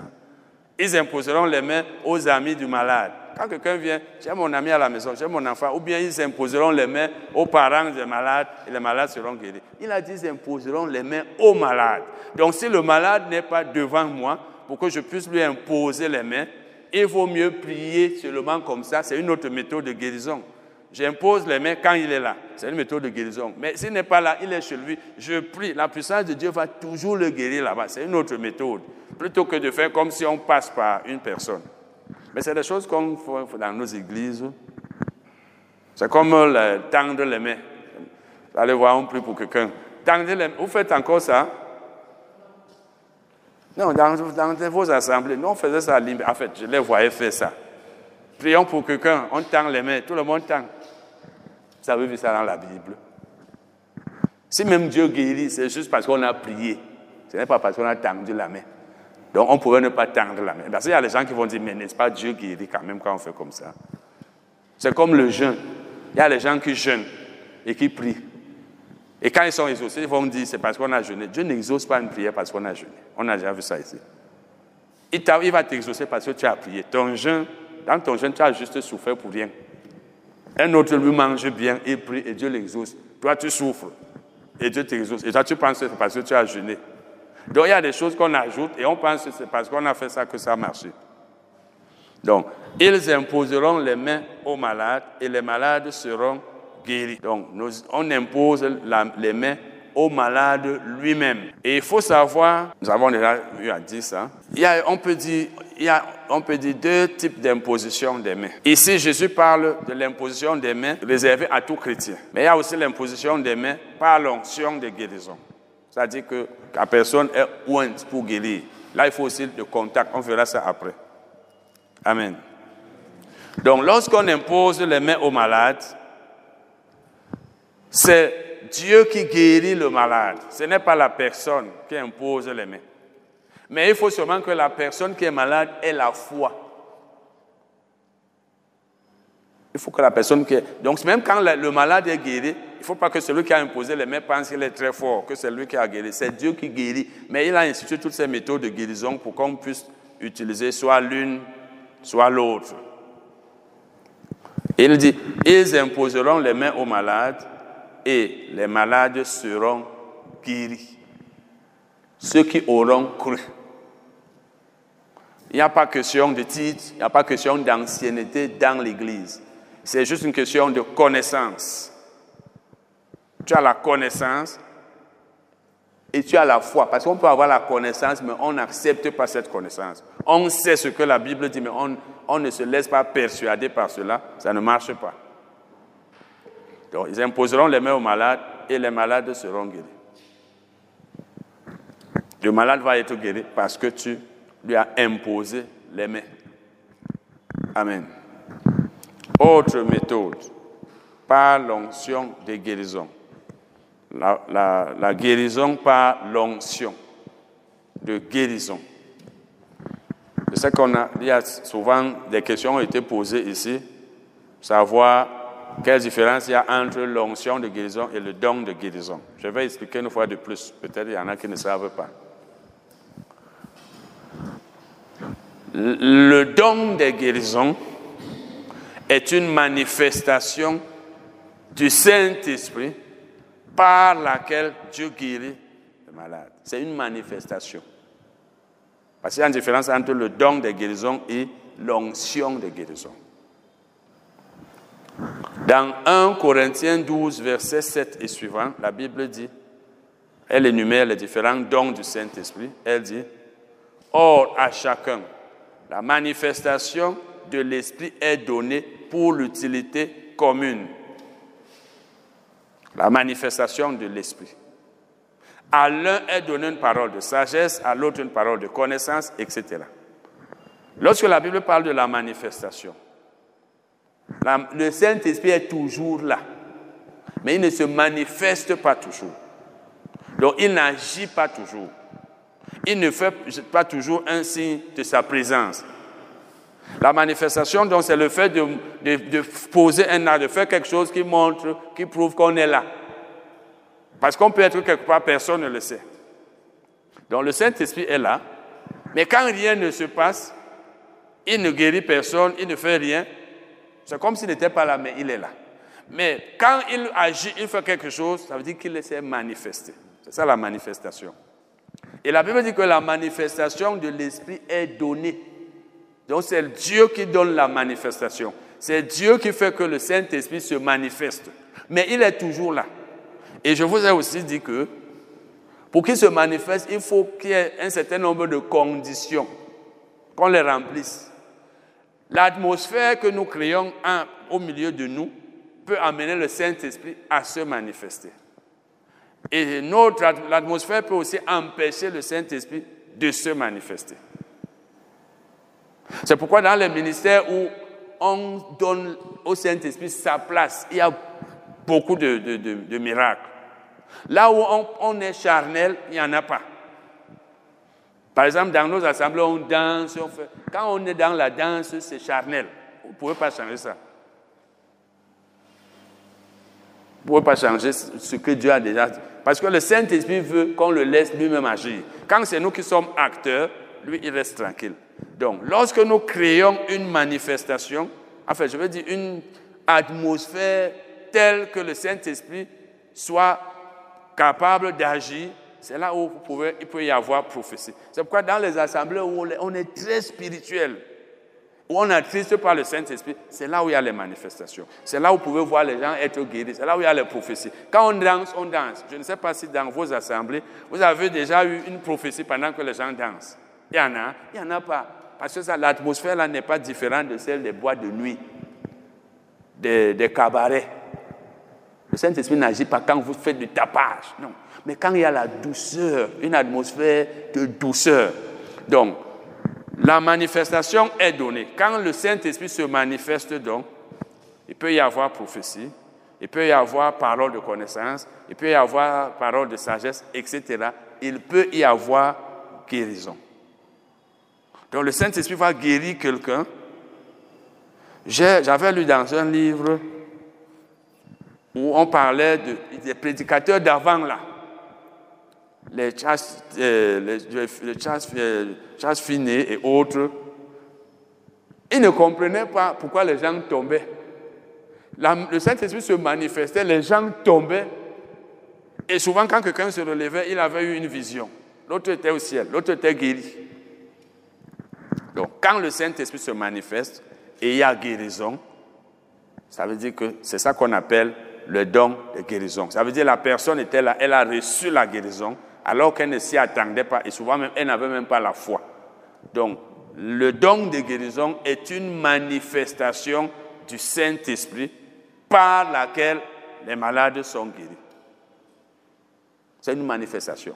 Tout comme la prophétie est une manifestation du Saint-Esprit par laquelle Dieu parle. Donc, quand la Bible dit à chacun, la manifestation est donnée, à l'un est donnée une parole de connaissance, une parole de sagesse. Ça veut dire, quand le Saint-Esprit se manifeste, l'une de ces choses peut, peut être faite. Donc c'est ça le don des guérisons. Le don de guérison, c'est une guérison qui intervient par la manifestation du Saint-Esprit. L'onction de guérison maintenant, lui n'est pas une, elle n'est pas une manifestation, mais elle est une puissance. L'onction de guérison, c'est la puissance du Saint-Esprit qui repose sur une personne et qui guérit le malade par transmission. Là, c'est une puissance. Donc l'onction, puisque le mot onction est synonyme de puissance, synonyme de Saint-Esprit. Ça veut dire que quelqu'un a une puissance sur lui. Et cette puissance sort de son corps et guérit le malade. C'est ça l'onction de guérison. Et ce n'est pas tout le monde qui a ça. Et le, don, le don de guérison se manifeste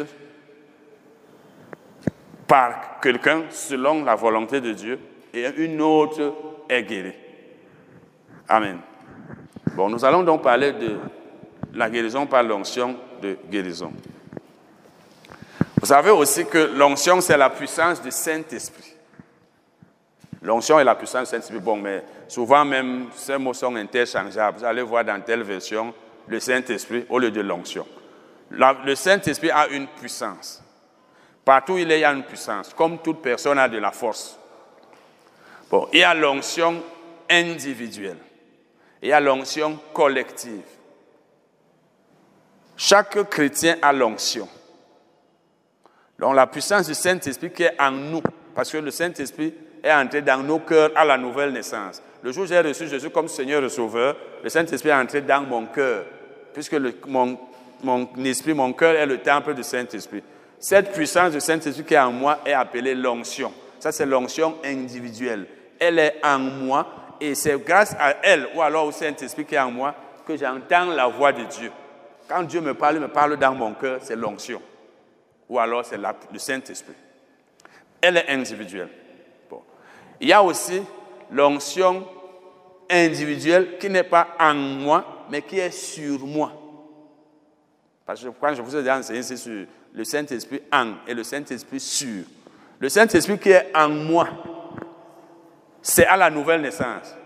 Il me donne la paix, il me, il, m'assure que je, suis enfant de Dieu, il me conduit, il me dit va, va là-bas, ça vient du cœur, c'est l'onction.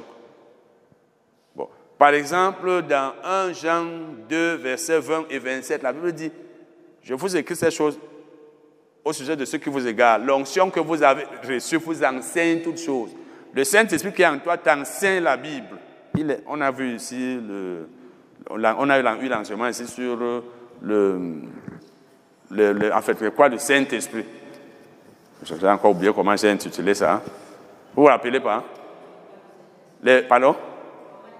Les? Non, c'est pas ça.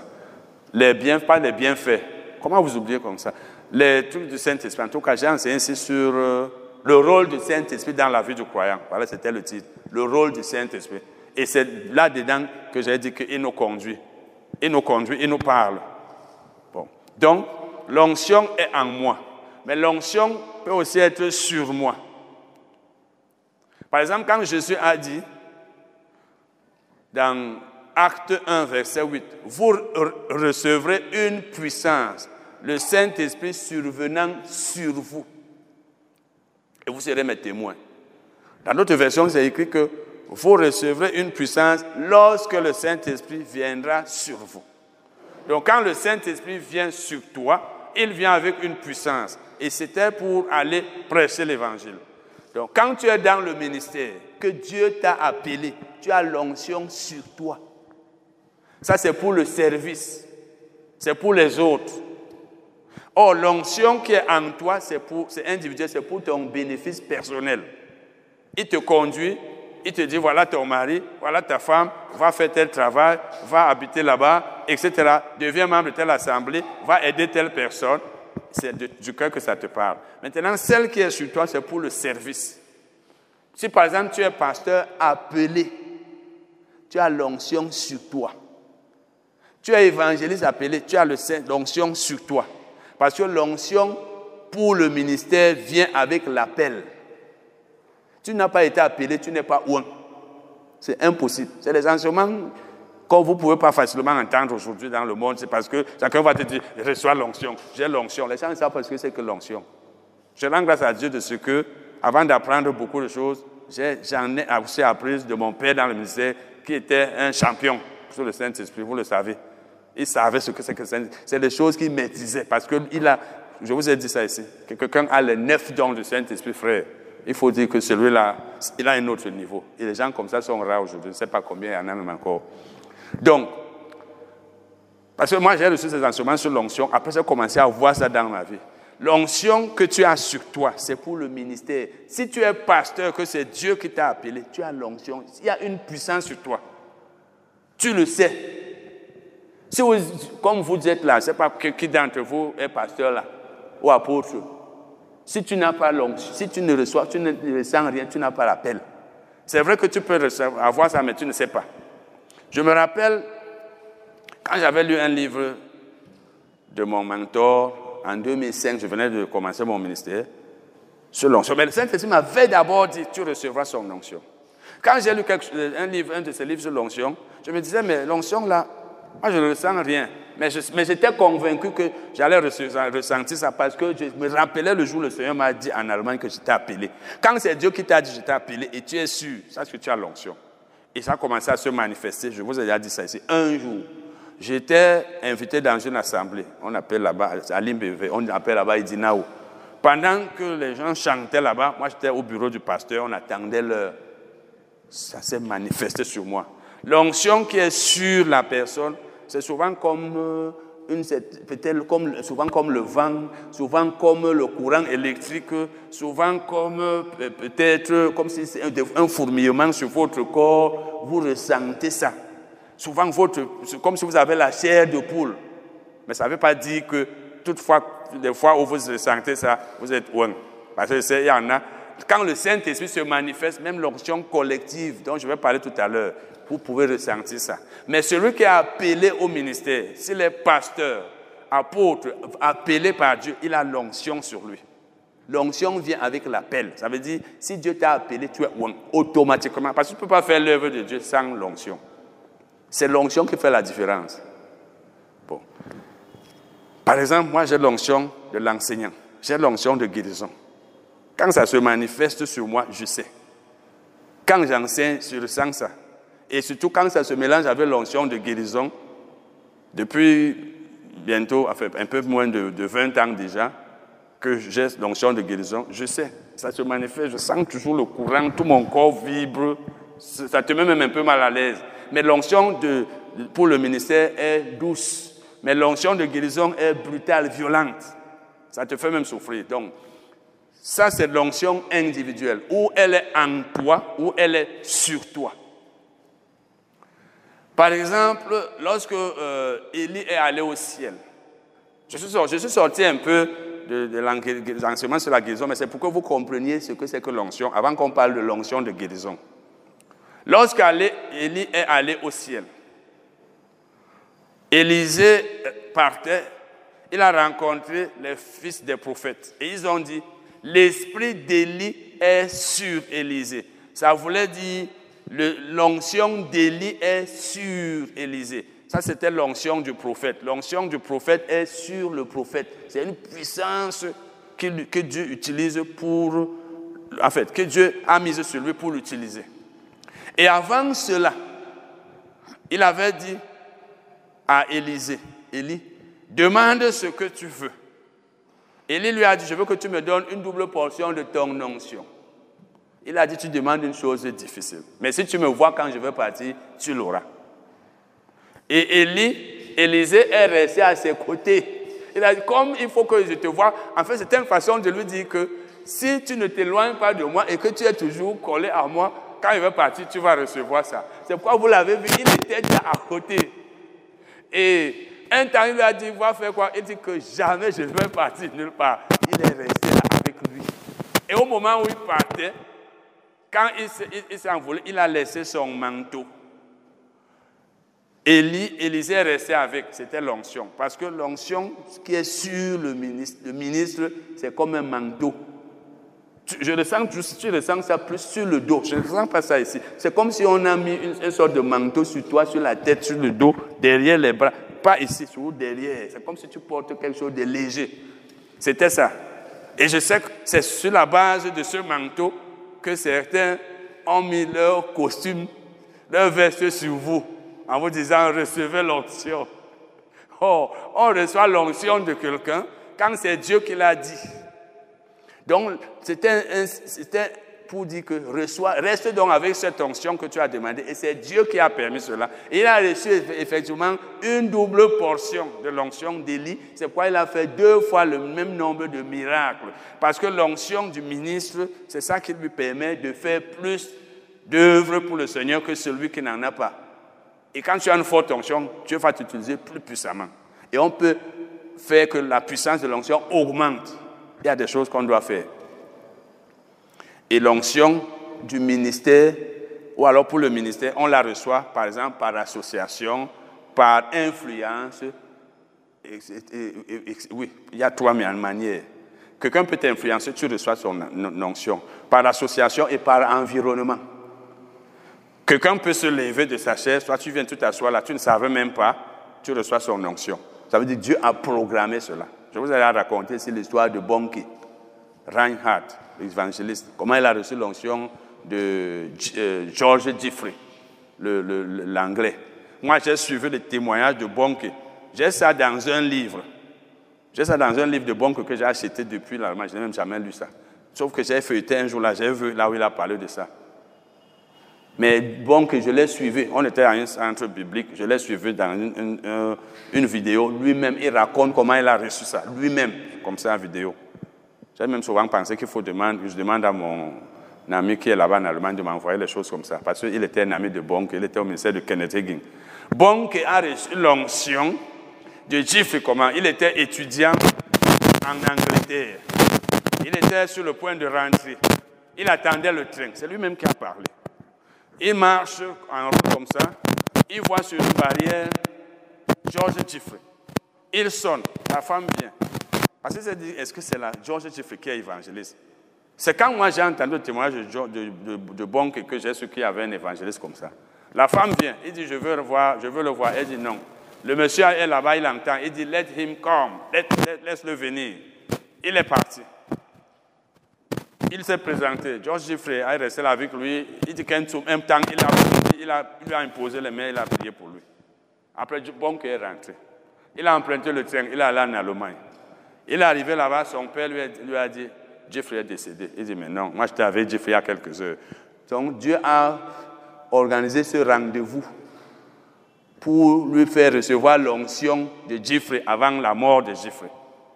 Et c'est pourquoi il avait beaucoup de, miracles. Bon, parce qu'il a reçu l'onction de Jeffrey qui avait aussi beaucoup de miracles.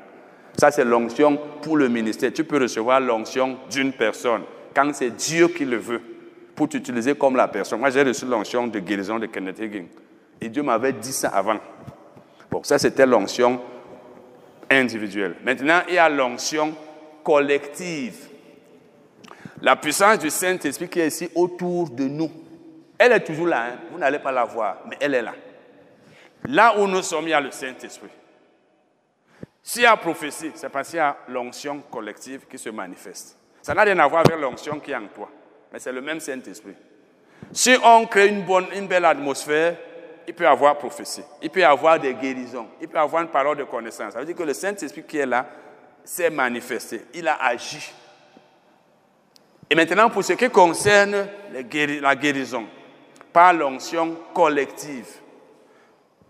Tout dépend de la foi, parce qu'il y a la foi collective. Si nous sommes nombreux et nous avons une grande foi, ça va activer une grande puissance du Saint-Esprit et il y aura beaucoup de miracles. Là où il y a les incrédules, les gens qui ne croient pas, l'onction collective n'est pas puissante. C'est pourquoi quand nous sommes nombreux, les uns sont contre les autres, par exemple. Les autres ont la foi, il y en a qui n'ont pas la foi. L'incrédulité des uns et des autres empêche le Saint-Esprit d'agir. Et quand vous voyez, il y a beaucoup de miracles dans les programmes des évangélistes. C'est parce que quand ils pressent l'évangile, d'abord il a le don d'opérer les miracles. Et en plus, la foi des gens. C'est pourquoi les gens qui ont le ministère d'enseignants ou il y a de bons enseignements. Leur enseignement fait que la foi des collectifs est grande et l'onction collective aussi est puissante il y a beaucoup de miracles. Donc ça, c'est l'onction collective. Maintenant, nous sommes en train de parler de l'onction de guérison. L'onction de guérison est donc une onction individuelle. Elle ce n'est pas celle qui est en toi, qui est dans le cœur, non. Elle est sur toi. C'est une onction individuelle. Elle n'est pas collective. L'onction qui guérit les gens, c'est toujours l'onction, l'onction collective, mais ce n'est pas l'onction de guérison. L'onction de guérison dont nous parlons, c'est celle qui est sur la personne. C'est-à-dire, Dieu l'a mise sur une personne et par contact entre cette personne et le malade, il y a guérison. Amen. Jésus avait été où nous allons lire? Acte, je veux dire, Luc 4, verset 18. Donc quand vous avez compris toutes ces choses, la Bible a beaucoup d'enseignements, beaucoup. Quand vous savez ce que c'est que l'onction, vous n'écoutez plus les gens qui te disent, venez, on vous donne l'onction, venez recevoir l'onction. C'est Dieu qui oint. Un homme n'oint pas un autre. Un homme peut toindre d'huile, de palme, d'huile de quoi que ce soit, d'arachide, mais il ne peut pas du Saint-Esprit. Parce que personne ne manipule, ne manipule le Saint-Esprit. Le Saint-Esprit, oignez les gens d'huile. Mettez l'huile, comme on vous met d'huile dessus, on met sur vos dossiers, on met sur vos habits, on vous fait boire. Mais pas le, vous ne pouvez pas prendre le Saint-Esprit, vous commencez à le mettre sur les gens. Donc quand les gens disent que venez recevoir l'onction, bon, mais les gens aiment ça. Quand vous parlez comme ça, les gens viennent vers vous. Les gens aiment quand on les trompe. Les gens des églises de réveil, la plupart, hein, en fait pas la plupart, mais la plupart des gens qui aiment quand on les trompe sont des églises de réveil. Dans mon pays, en ne sais pas si c'est comme ça ailleurs. Si vous voulez avoir les foules, devenez menteur, trompeur. Les gens viendront beaucoup vers vous. Donc, il dit, l'Esprit, je suis en train de lire Luc 4, verset 18. Il dit, l'Esprit du Seigneur est sur moi. C'est Jésus qui le dit. L'Esprit, ça veut dire le Saint-Esprit. Il dit, parce qu'il m'a oint pour annoncer une bonne nouvelle aux pauvres, etc. Il m'a oint. On peut être oint pour annoncer la bonne nouvelle, c'est-à-dire pour prêcher la bonne nouvelle. Les prédicateurs appelés ont l'onction pour prêcher.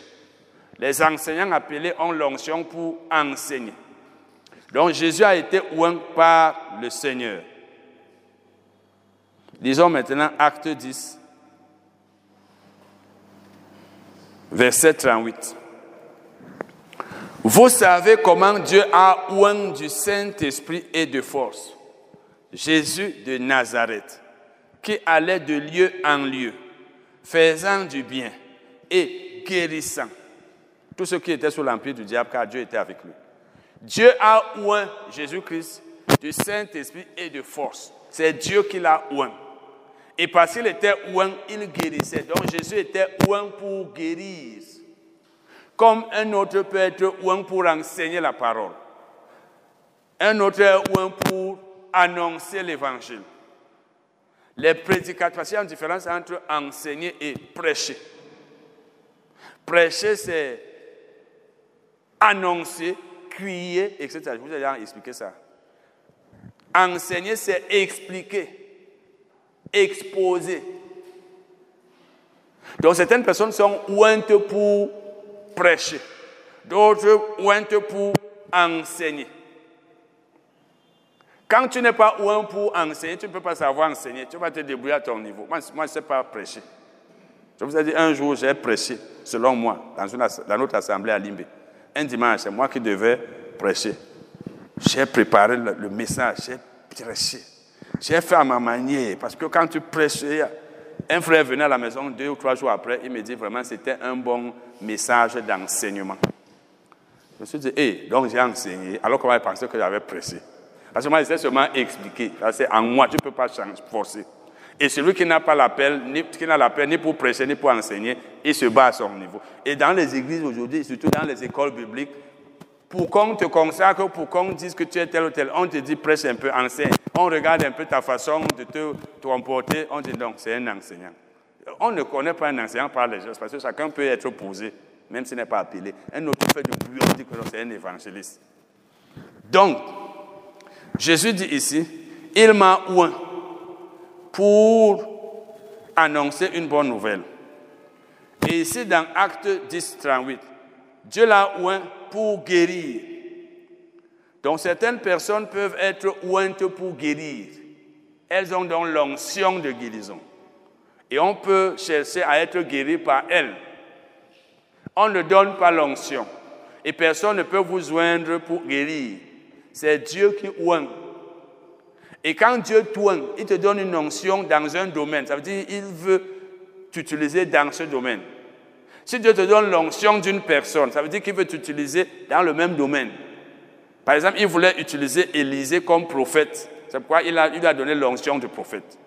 J'avais lu un livre de Kenneth Hagin où il, dit qu'il avait, il disait qu'il avait reçu quelque chose de Smith Wigglesworth, parce qu'il a lu beaucoup les livres de Smith.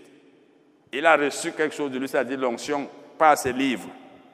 Parce que tu peux recevoir l'onction de quelqu'un en lisant ses livres. Et c'est Dieu qui programme tout. Hein. Donc ne parle pas à prendre les livres de quelqu'un, tu dis je m'avais lu tous ces livres, tu ne vas rien recevoir si tu n'as pas l'appel dans ce domaine. Donc on peut donc être un pour guérir. Amen. Et c'est comme ça que Jésus guérissait. Jésus guérissait les gens par l'onction de guérison. Et vous savez tous qu'il y a beaucoup de versets dans la Bible. Nous allons lire certains. Matthieu 14, versets 35 et 36. Je vous ai toujours dit, si vous voulez grandir, vous voulez avoir la connaissance, vous voulez être des chrétiens qu'on ne peut pas tromper, cherchez à vous à apprendre. Aujourd'hui, je vous ai envoyé un message là où je parlais de l'étude. Il faut étudier, il faut connaître. C'est-à-dire, quand tu parles, tu es dans un domaine, tu maîtrises, même si tu discutes, tu sais ce que tu dis, tu ne dis pas n'importe comment. Tu es sûr. Parce que si vous lisez les livres de certaines personnes, frères, vous serez comme des grands prédicateurs sur la terre. Vous serez comme des grands, alors que vous êtes un simple chrétien. Il y a des gens qui ont des livres là dehors. Si vous lisez, c'est Dieu qui va vous aider à savoir que si vous les lisez, vous connaîtrez.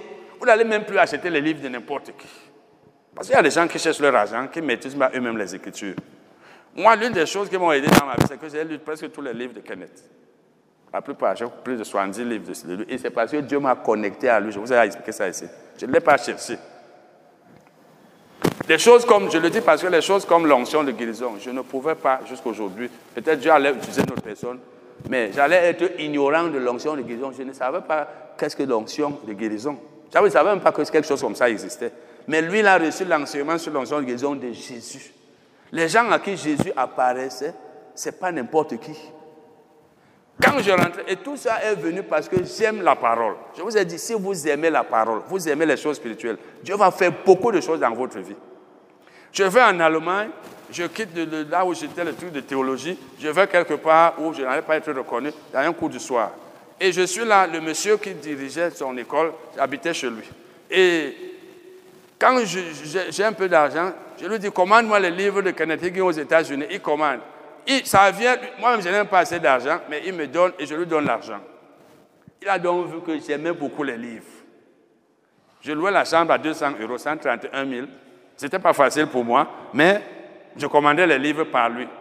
Comme ça que la veille de mon retour, parce que mon premier livre que je n'ai pas encore publié, Comment l'Église a désobéi à Dieu, je l'ai saisi dans son bureau.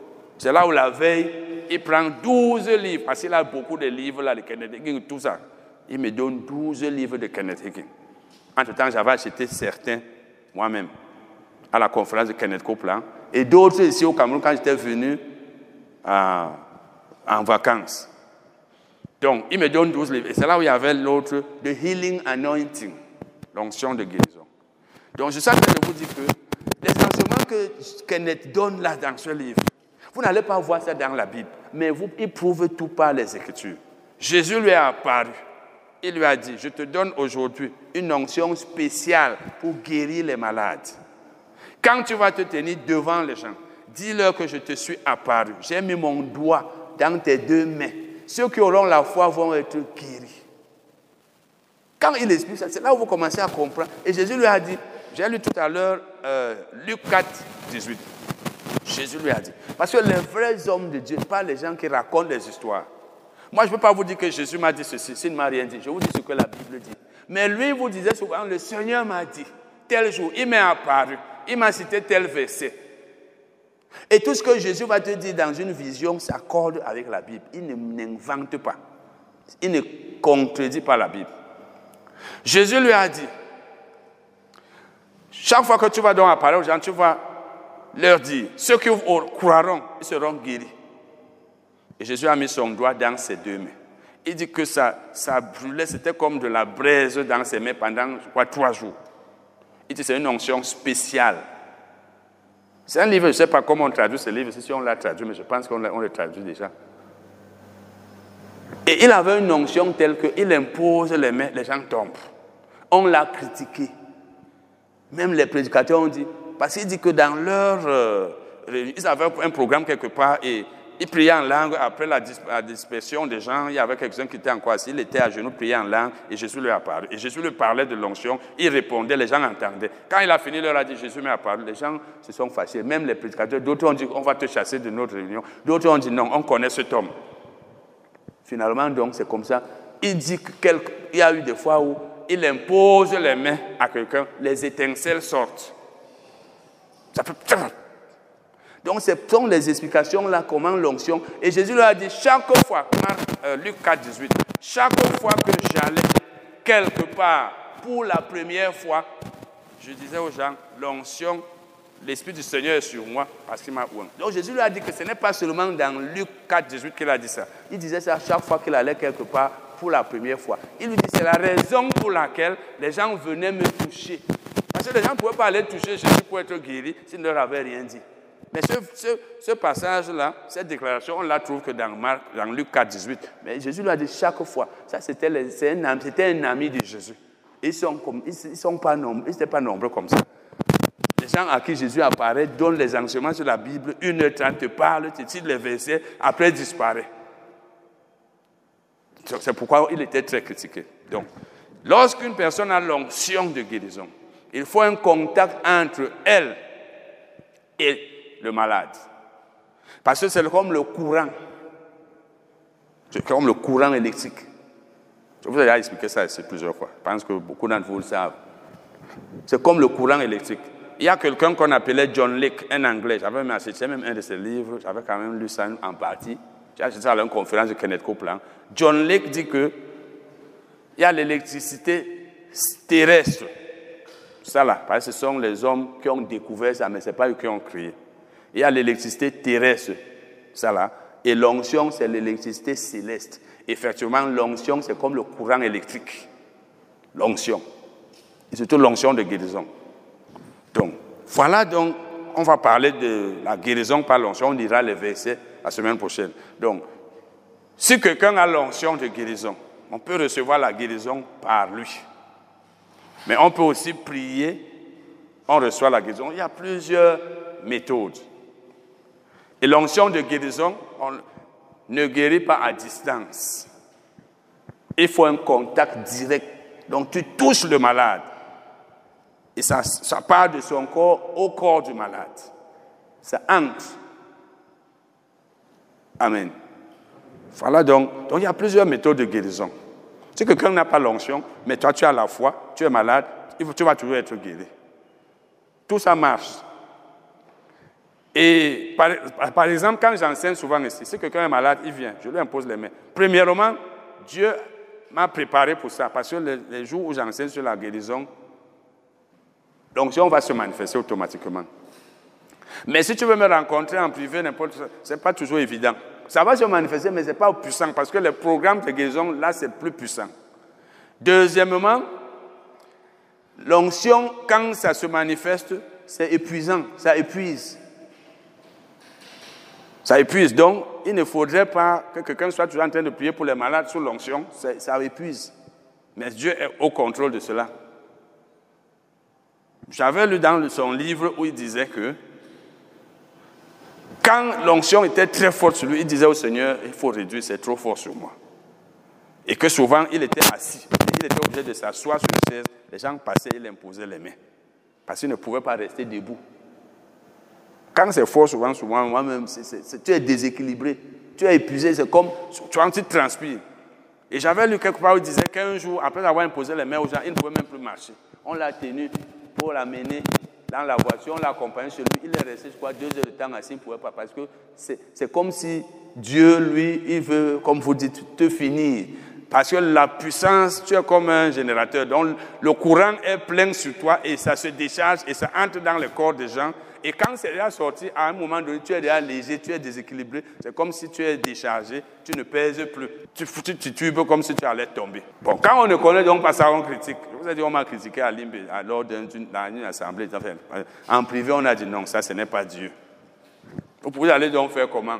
Lui-même était très critiqué, Jésus était critiqué. Donc, voilà les différentes méthodes de guérison que nous avons déjà vues en partie.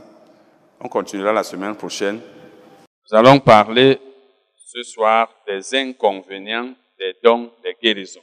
Les avantages, c'est que par les dons de guérison, les malades sont guéris. Et il y a aussi des inconvénients. Premier inconvénient, c'est qu'ils sont sélectifs. Les dons de guérison sont sélectifs. Ça veut dire, ils choisissent, ou alors le Saint-Esprit choisit qui il veut guérir par les dons de guérison. Vous savez que les dons du Saint-Esprit se manifestent comme l'Esprit veut. Ce que la Bible nous dit, après les avoir énumérés, elle nous dit au verset 11, 1 Corinthiens 7, verset 11, qu'un seul et même esprit opère tous les dons du Saint-Esprit, les distribuant à chacun comme il veut. C'est donc le Saint-Esprit qui décide que les, ces dons de guérison et les autres mêmes se manifestent par telle personne. Je ne peux pas décider de faire manifester les dons de guérison. C'est aussi le Saint-Esprit qui choisit qui il veut guérir par les dons de guérison. L'inconvénient est donc que ce ne sont pas tous les malades présents qui sont guéris par les dons de guérison. Dieu guérit certains et ne guérit pas d'autres. Il est souverain, il sait pourquoi. Alors que par la foi, tout malade peut être guéri. Il suffit d'avoir la foi, puisque vous le savez, la foi marche partout, puisqu'elle est basée sur la parole de Dieu. La foi marche partout. La parole de Dieu est déjà là. Elle est toujours là, chaque jour et partout. Si ta foi est basée sur la parole de Dieu, tu peux être guéri à tout moment.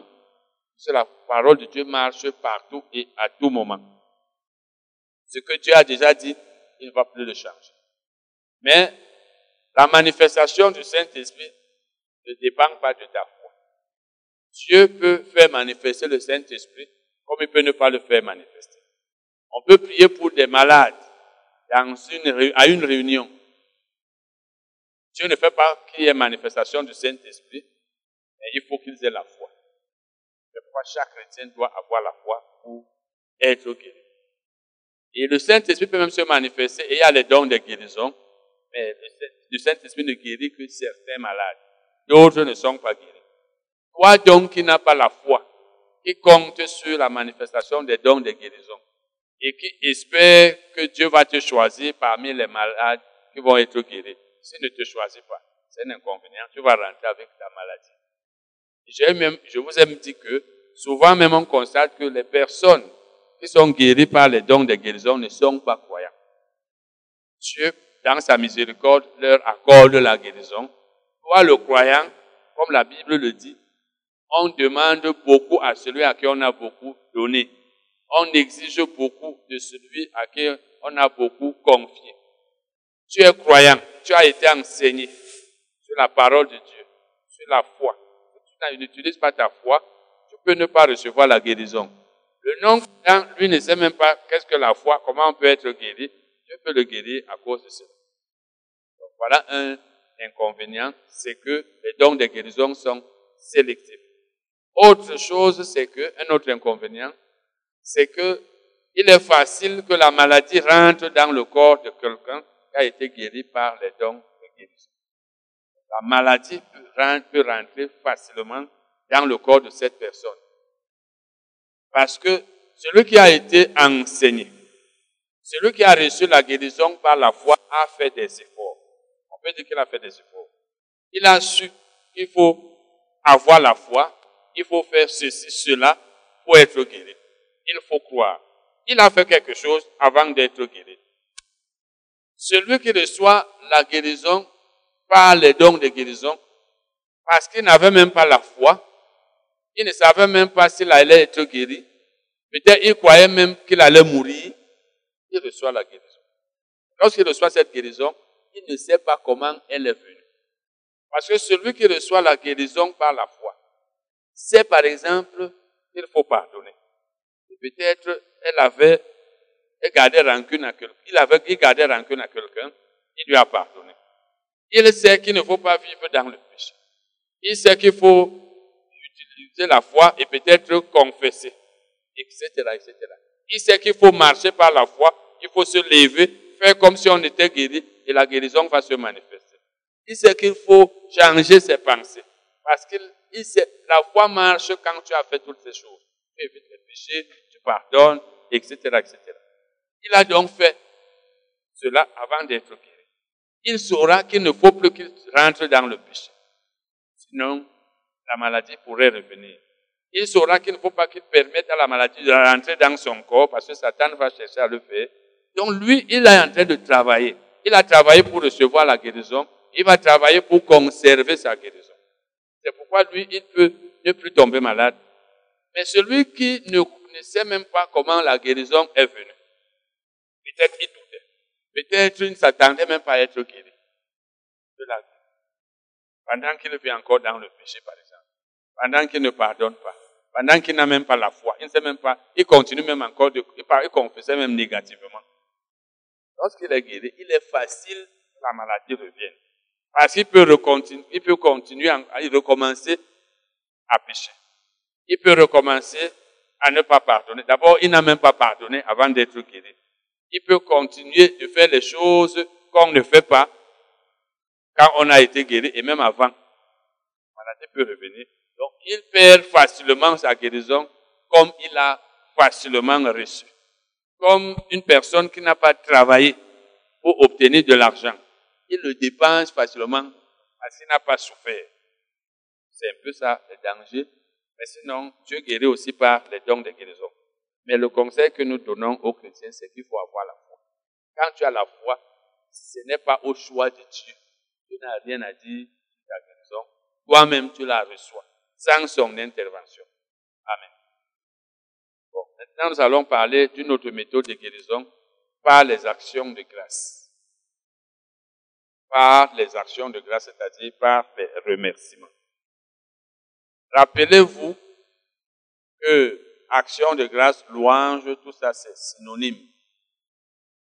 Et nous avons été enseignés ici il y a quelques semaines sur les principes de la prière. Nous avons vu que la louange, il y a une prière qu'on appelle la prière de louange et d'adoration. Louange, action de grâce, tout ça c'est des mots et expressions synonymes. Nous avons vu comment dans Acte 16, Paul et Silas ont loué Dieu et Dieu les a délivrés. Nous avons vu comment, dans deux chroniques, le peuple d'Israël louait Dieu et Dieu les a délivrés de leur Seigneur. Nous avons donc vu qu'il y a de la puissance dans, la louange et par conséquent dans les actions de grâce. Parce que quand tu loues Dieu, tu parles de sa bonté. Et je veux que vous sachiez que quand nous louons Dieu, nous devons le louer tel comme s'il était devant nous. Donc on lui parle directement. On parle de sa bonté, de sa grandeur, de sa fidélité, bref, de ses qualités. On parle de ce qu'il est, de ce qu'il a fait, etc. Donc, quand tu loues Dieu, c'est la même chose quand tu lui rends grâce. Parce que les actions de grâce, C'est un peu la même chose. Parce que je vous ai dit, il y a des mots synonymes. Quand tu rends grâce à Dieu, tu dis Seigneur, merci de ce que tu as fait, ceci, cela. Tu as fait telle chose. Quand tu, tu es bon, tu as fait ceci, cela. Lorsque tu rends grâce à Dieu, tu le pousses même à faire les choses que tu ne lui demandes pas.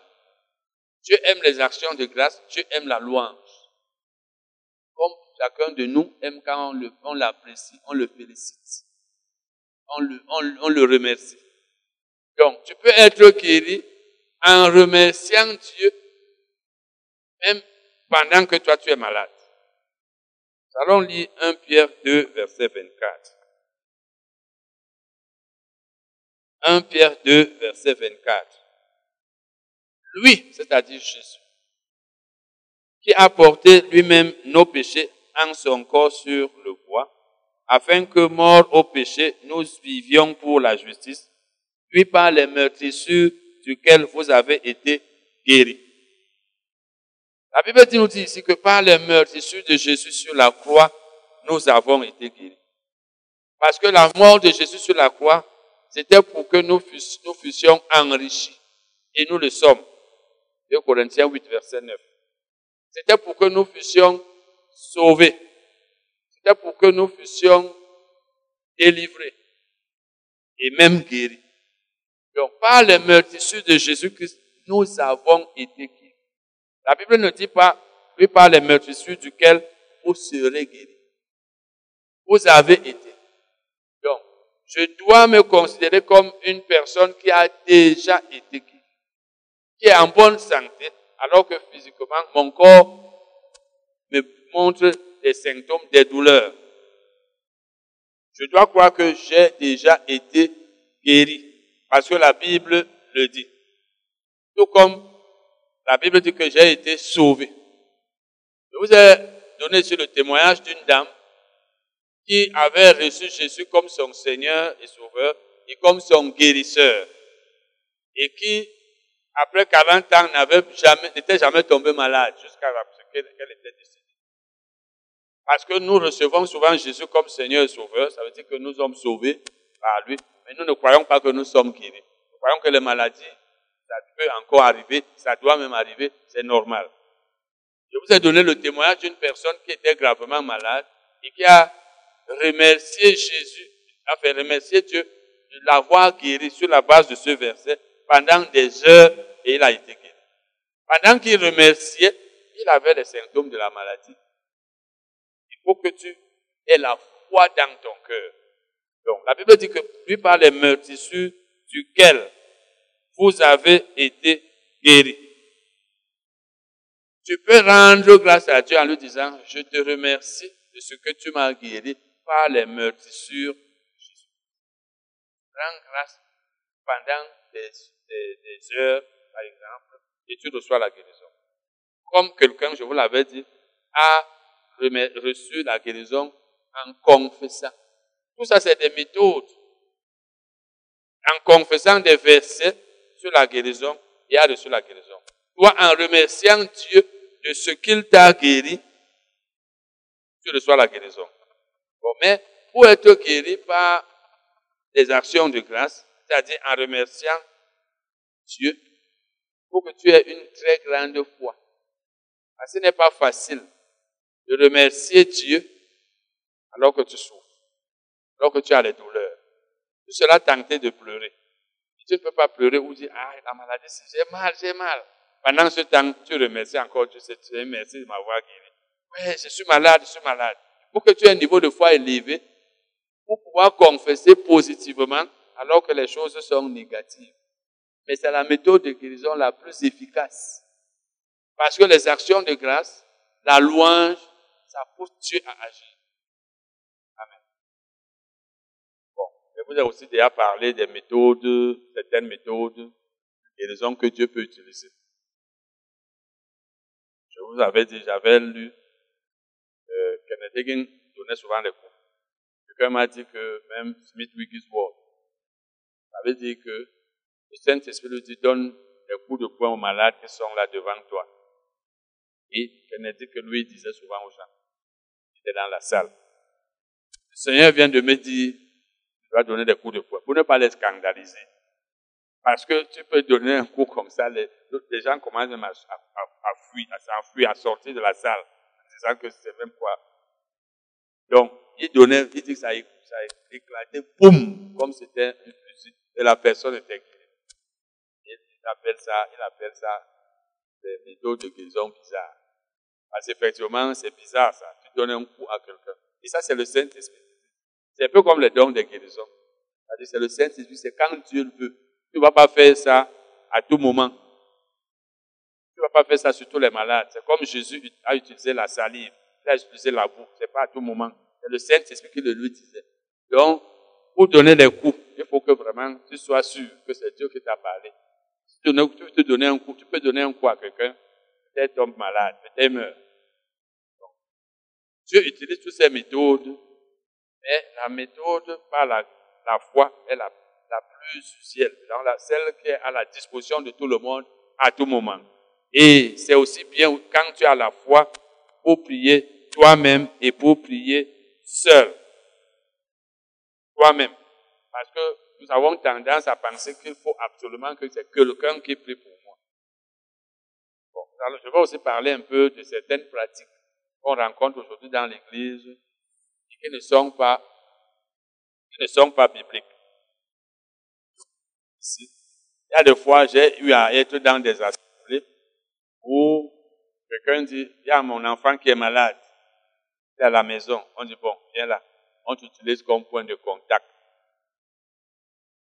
on n'a pas besoin de ça. Parce que la guérison de l'enfant qui est à la maison ne va pas passer par le corps de sa mère. Ce n'est pas de nous que vient la guérison pour passer par son corps. Et même si ça venait de nous, ça ne pourrait pas passer par son corps. La guérison, la puissance de guérison est là où se trouve l'enfant. C'est un enfant. Quand la mère dit, c'est prier pour mon enfant, et que l'enfant est à la, à la maison, la puissance de guérison est là, parce que le Saint-Esprit est toujours là. Nous, on prie seulement ici. Et Dieu, qui entend notre prière, fait que la guérison de l'enfant, il la reçoive par la puissance qui est là-bas. Ça ne vient pas de nous. Donc, on n'a pas besoin d'utiliser quelqu'un comme point de contact. Dieu ne guérit pas de cette manière. Mais ce sont les choses qui se passent dans nos églises. Bon, il y a aussi, que dans mon assemblée à Limbi, on aimait beaucoup prier, on tendait les mains vers le champ. C'est nous qui avons inventé ça dans l'église. C'est un peu comme si la puissance qui va guérir la personne ou résoudre son problème, parce qu'on ne priait pas seulement pour la guérison. Comme si cette puissance venait de nous-mêmes. On prie. Dieu C'est que souvent nous faisons comme si Dieu est limité comme nous. S'il faut tendre les mains vers la personne qui est dans la salle, cela voudrait donc dire que si nous prions pour quelqu'un qui n'est pas dans la salle, il faudrait qu'on tende les mains vers la personne. C'est la Douala, par exemple. Là où vous êtes, vous savez de quel côté se trouve Douala, là où nous sommes ici. Je vous demande maintenant, Douala, c'est où? Peut-être que c'est là-bas. Vous pouvez, sans boussole, savoir de quel côté Douala se trouve. Et même si on tend la main, la guérison, la personne ne va pas la recevoir. Mais c'est des pratiques qui existent dans nos églises. On dit quelqu'un prie, on dit, bon, lève-toi, va devant, on tend les mains vers toi. Vous savez que l'église est très religieuse, nous sommes très religieux.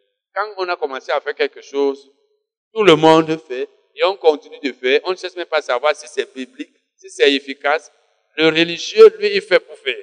Ça marche ou ça ne marche pas, lui, il a fait. Le jour où ça marche, il dit, mais ça a marché. Oh, ce n'est pas ça qui a fait marcher. Si nous prions, même tendre les mains, les gens vont être guéris. Et si nous avons tendu les mains, on va penser que c'est parce qu'on a tendu les mains. Oh, Dieu a exaucé. Non, non pas parce qu'on a tendu les mains, mais parce qu'on a prié. Amen. Bon. Et il y a aussi, par exemple,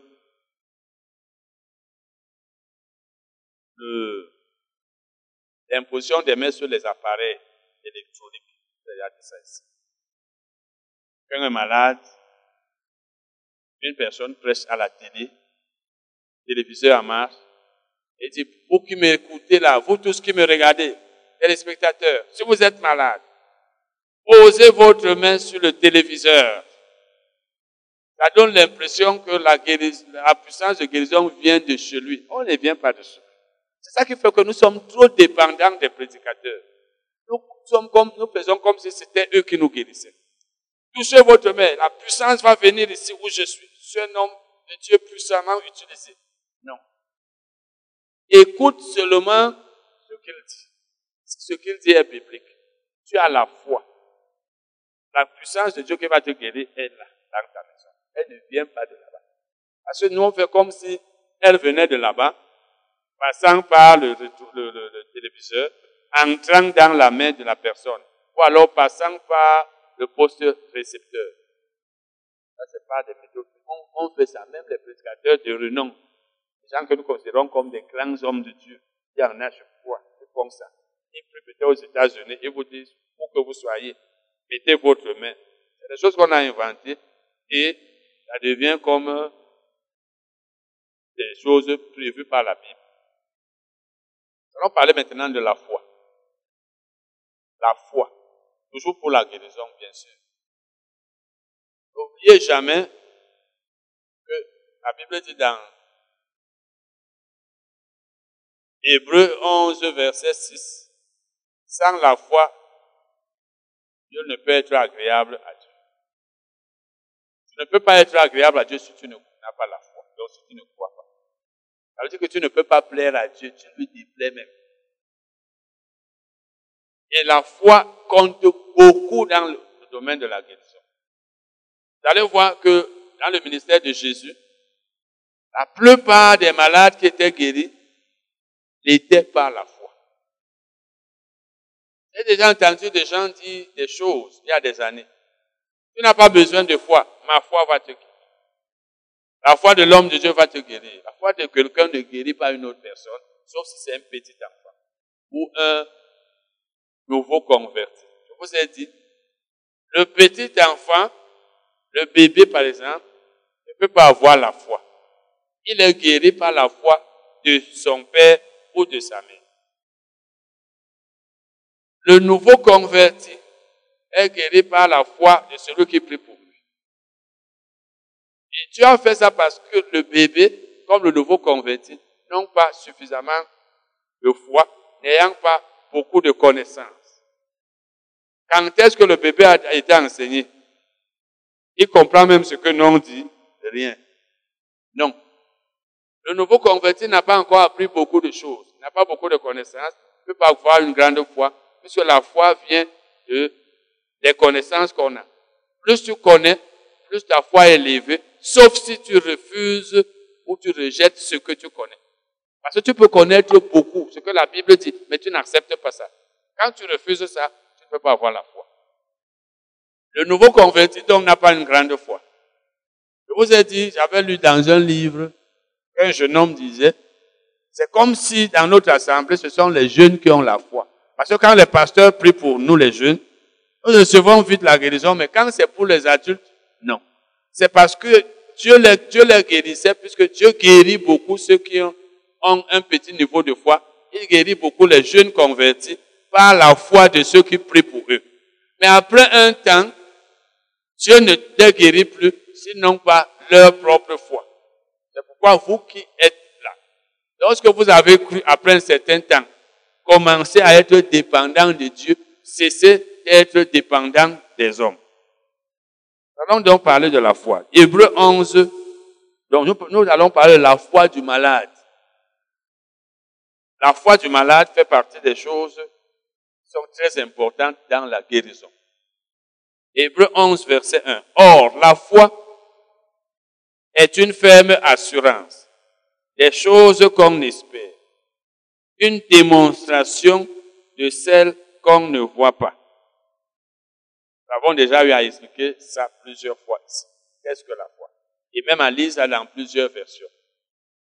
Donc, quand tu as la foi, tu as la preuve de ce que tu ne vois pas, de ce que tu espères. Tu espères être guéri, mais tu as la preuve. C'est un peu comme si tu voyais là. Donc, c'est quelque chose de concret pour toi.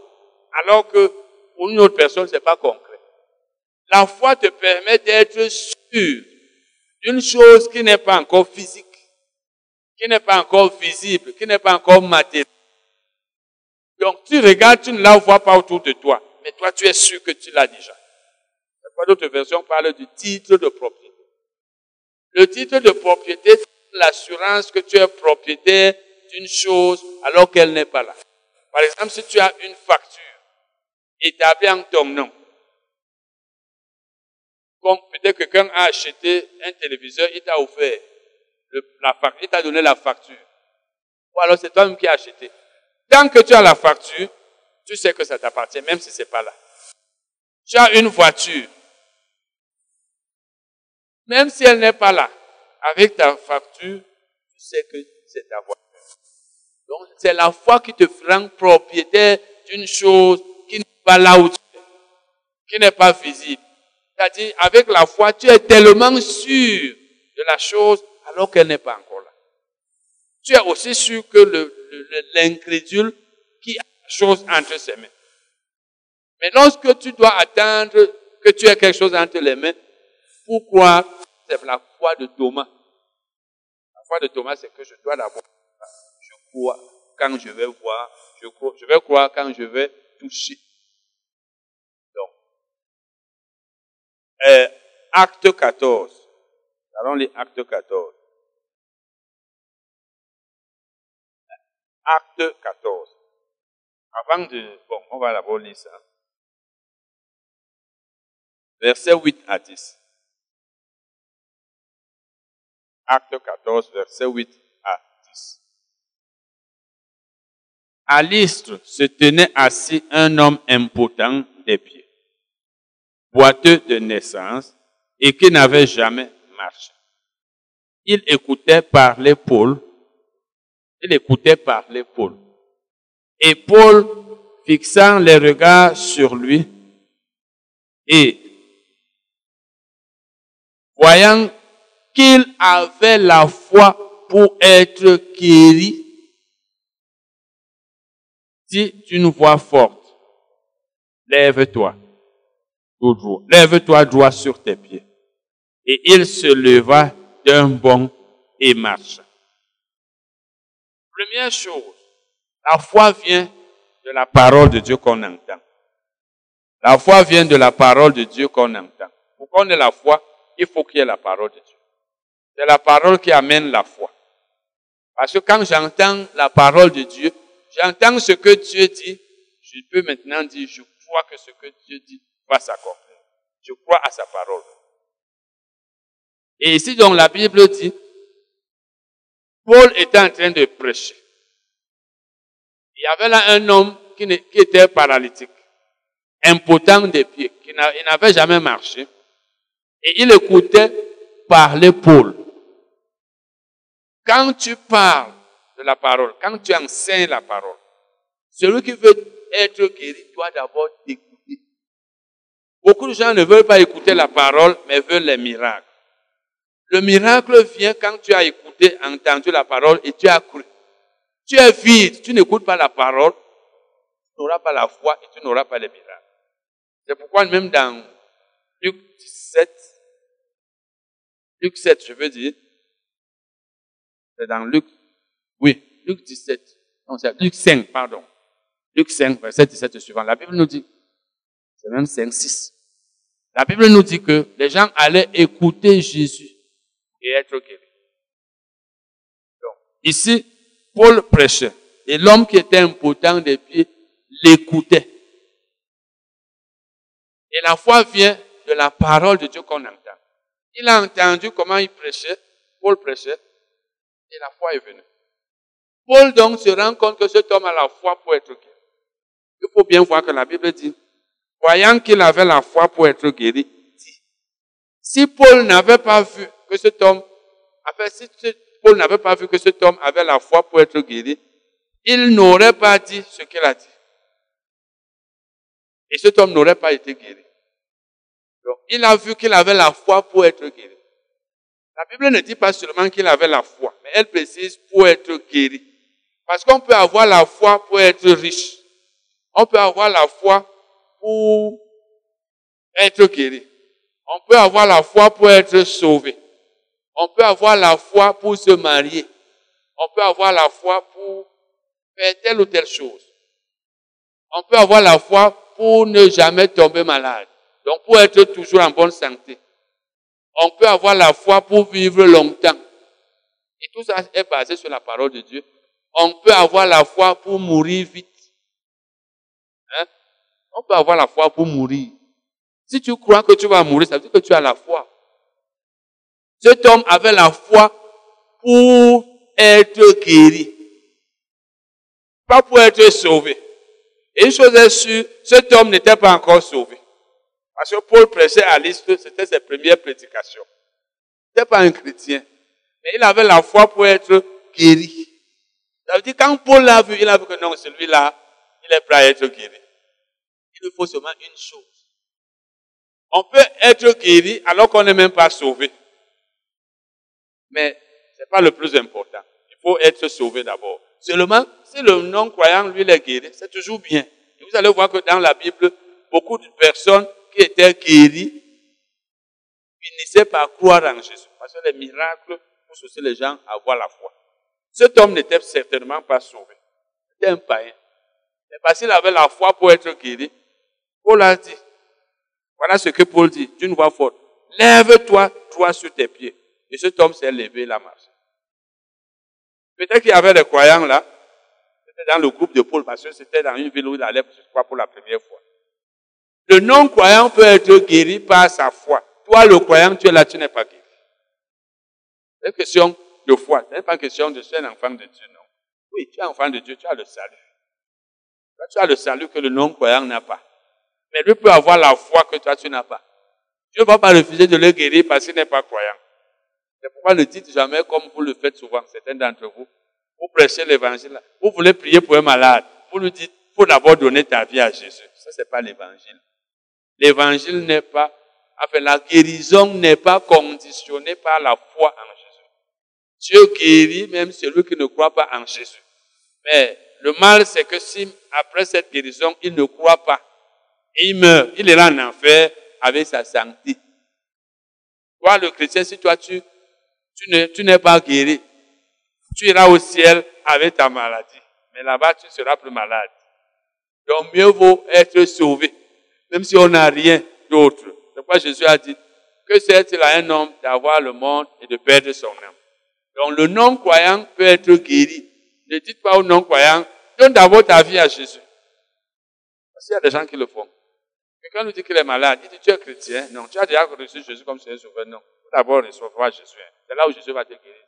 Ce n'est pas écrit dans la Bible. Ces gens qui étaient guéris dans le ministère de Jésus étaient-ils croyants Ils n'étaient pas croyants. Même si certains étaient d'Israël, mais ils n'étaient pas sauvés.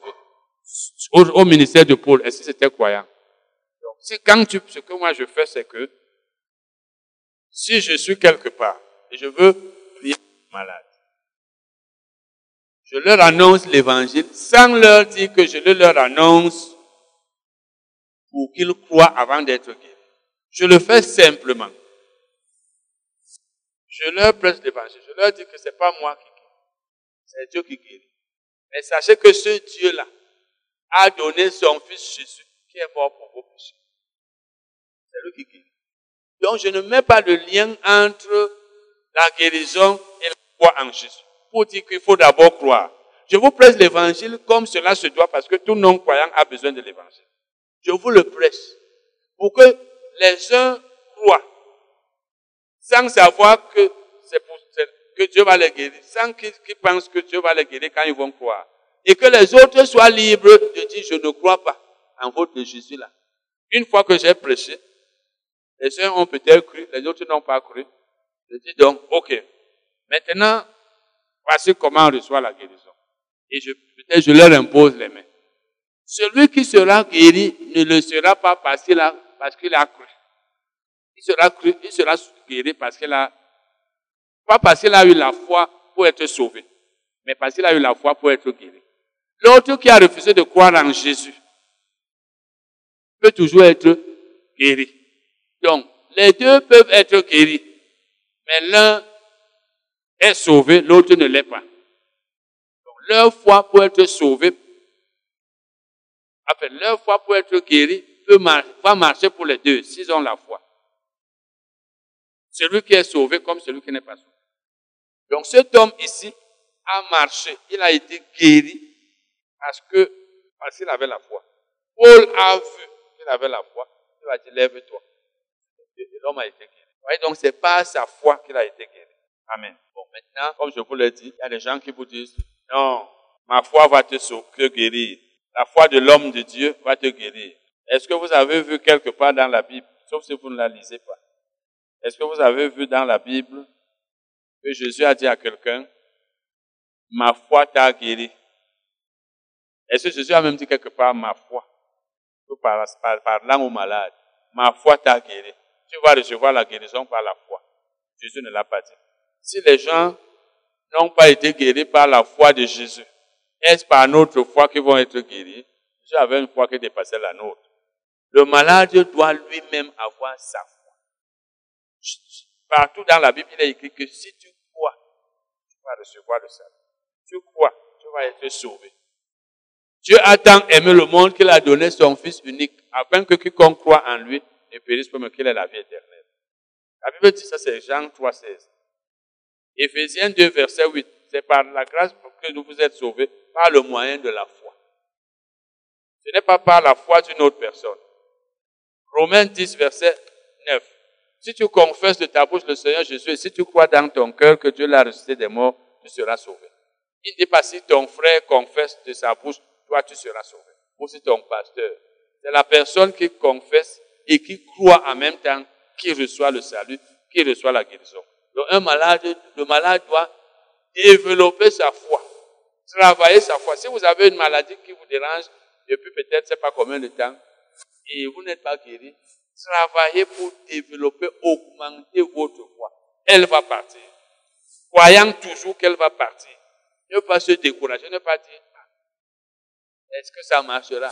Parce que même si ça met long, si vous en avez souffert depuis, comme la femme à la perte de sang, cette femme a dépensé tout son argent dans les hôpitaux. La situation s'est empirée. Quand elle a entendu parler de Jésus, elle n'a pas dit, ah, moi, la maladie s'est même tellement long que, est-ce que Jésus là, elle a cru et elle a été guérie. Et je, ma fille, c'est Marc 5, verset 34. Ma, ma foi t'a sauvé. Il n'a pas dit ça. Il a dit, ma ta foi t'a sauvé. Ça veut dire, comme tu as eu la foi, tu as été guéri. C'est grâce à ta foi.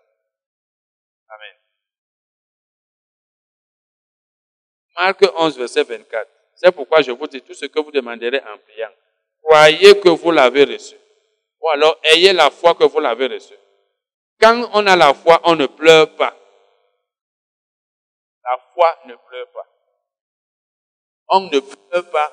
La foi ne s'inquiète pas. La foi n'a pas peur. Si tu pleures, ça veut dire que tu n'as pas la foi.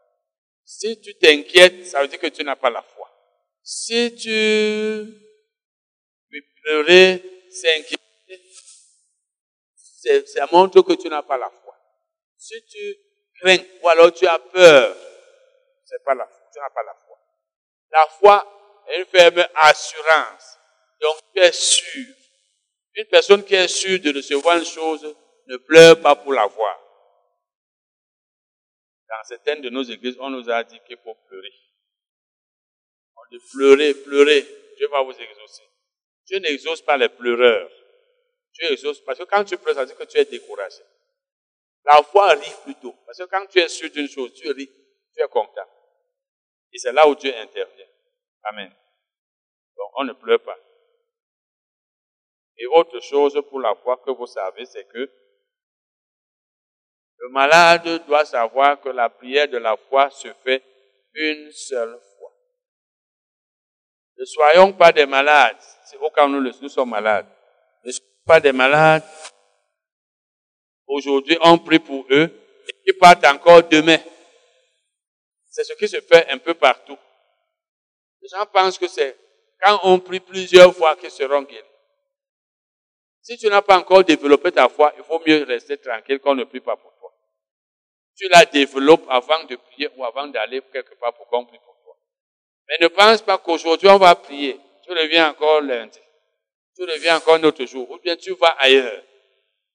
Je connaissais une sœur à Limbe qui m'avait dit que les dimanches, elle allait d'une église à une autre. Il y a des gens comme ça.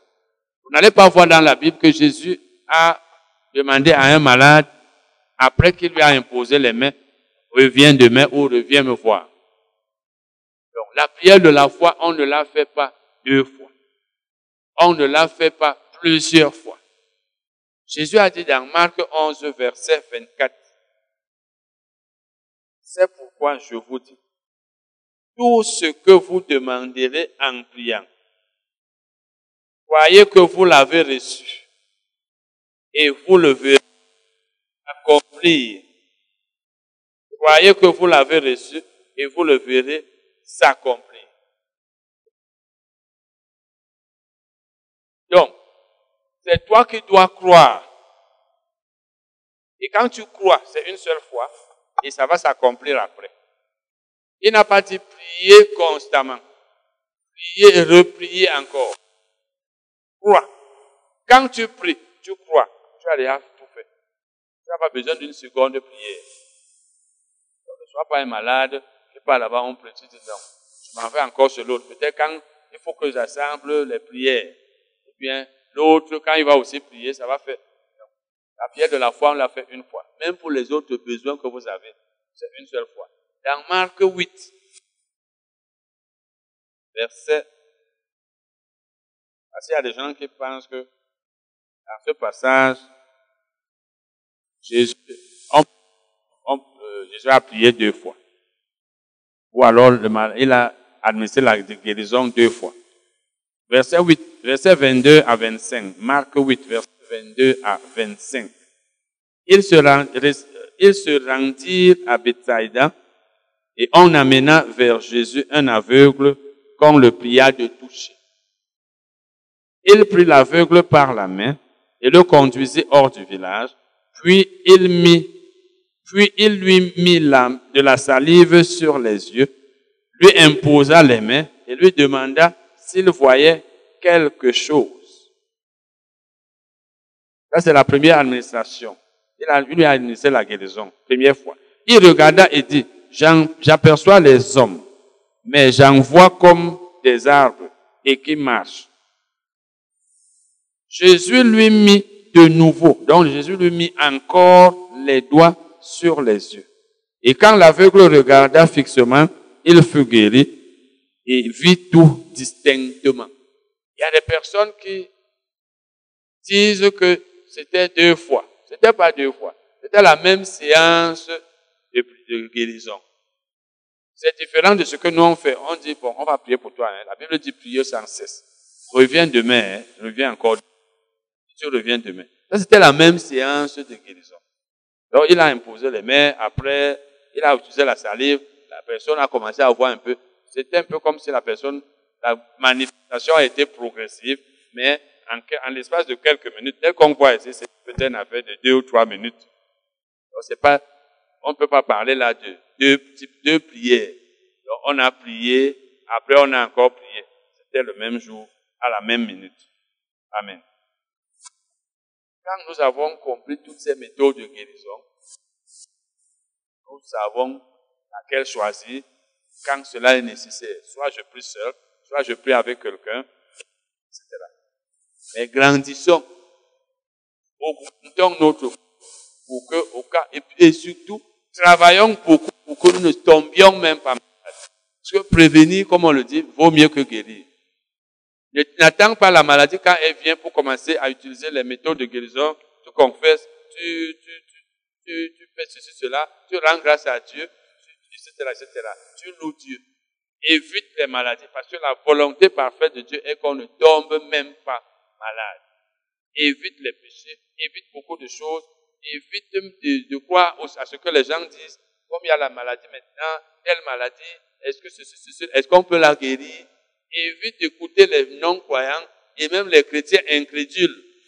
Évite d'écouter les personnes qui parlent trop de maladies, trop de morts, de maladies, et qui estiment que telle maladie, on ne peut pas la guérir. Quand je dis évite, ça ne veut pas dire qu'il ne faut pas leur parler. Mais même quand tu entends ce qu'ils disent, ne, permet pas que ça reste en toi. Parce que le doute, les gens peuvent parler, mais ne permet pas que ça entre dans euh, ta mémoire et que tu gardes cela, que ça n'aille dans ton cœur. Considère ça comme quelque chose qui n'a même pas été dit. Ne crois pas à ça. Parce que tu ne peux pas empêcher les gens de parler, mais tu peux refuser de croire à ce qu'ils ont dit. Qu'ils parlent, mais que cela ne t'affecte pas. Je me rappelle, j'étais avec quelqu'un quand il y avait le, quand il y avait le, le, le, le Covid. Quand le Covid, les gens mouraient. Avec un chrétien, hein. Les gens mouraient, vous voyez, on dit en Italie, voilà, il y a tel nombre de, morts, tel nombre de milliers. La personne avait peur. Si tu entends comment il y a les pandémies, les endémies, les ceci, cela, le choléra, et tu commences à avoir peur, tu risques d'avoir, d'être atteint de cette maladie. N'oublie pas que euh, Job a dit, ce que je crains, c'est ce qui m'arrive, ce que tout, c'est ce qui m'atteint. Ne crains pas les maladies. Ne, crois pas que tu puisses même être malade. Travaille et tu seras comme une personne blindée. C'est-à-dire que le diable lui-même aura peur de toi. Ceux qui sont en bonne santé depuis longtemps, c'est pas la magie. Pas la magie. Par exemple, j'ai lu mon livre qui est sur la santé là. Quand je l'ai écrit, c'était peut-être 12 ans comme ça. Et j'ai écrit quelque part là que depuis 10 ans, je n'étais pas tombé malade. Ça veut dire que si je compte maintenant, ça dépasse 20 ans. Même le palu, des choses comme le palu. Il faut donc arriver à ce niveau. Je vous ai dit, j'avais lu, non, j'avais pas lu. J'avais suivi deux fois un message d'Oyer Dépôt à la radio. Il disait que la, température, qu'il y a dans mon corps ne peut pas permettre que la maladie entre. C'est quand tu as écouté les gens qui enseignent bien dans ce domaine. Et tu as même, toi-même aussi peut-être étudié. Et tu as accepté ça. Et tu as suivi les témoignages. Que tu vas dire que non. Si les autres ne sont pas malades, ils ne sont jamais malades, moi aussi. C'est ça la foi. Ça veut dire que il faut que tu aies pour modèle celui qui te dit que je, comme mon père Kennedy qui disait, mon père dans le musée qui disait que depuis près de 70 ans, je n'ai pas été malade. Et je ne peux même plus l'être. Il se fait même trop tard. Il faut écouter les gens comme ça. Il te permet d'avoir une grande foi. Pas les gens qui disent, bien aimé, vous savez que les maladies, il y a les maladies là maintenant dehors. Frères et sœurs en Christ, vous savez qu'il y a les maladies générationnelles et héréditaires. Donc, vraiment, prions pour que le Seigneur, les gens qui parlent de des maladies, la contagion, etc., etc., ils ne t'aident pas. Mais c'est leur niveau de foi. Tu ne peux pas les empêcher de parler. Chacun parle selon sa foi. C'est de l'abondance du cœur que la bouche parle. Donc, s'il lui croit aux maladies, je vous ai dit, quand il y avait le Covid, j'ai voyagé une fois pour aller à Douala. C'était même pour euh, commencer à enseigner à une chaîne de radio là-bas. Le jour-là, il y a un pasteur qui devait passer à son émission. Il n'est pas venu. Il vivait à Douala. Parce que le Covid a fait que les gens sont restés à la maison, même les prédicateurs. Mais si tu allais, si vous alliez là où les gens ont, avaient la foi, vous alliez les trouver, même les, prédicateurs comme les simples chrétiens, vous allez les voir se déplacer. Parce qu'à un moment donné, vous allez vous rendre compte que vous êtes seul à croire que vous n'allez pas tomber malade. Parce que tout le monde, tu t'amuses avec la maladie là, hein. frère, ne t'amuse pas. Même les chrétiens, ils vont t'effrayer. Ça, c'est leur niveau de foi. Amen.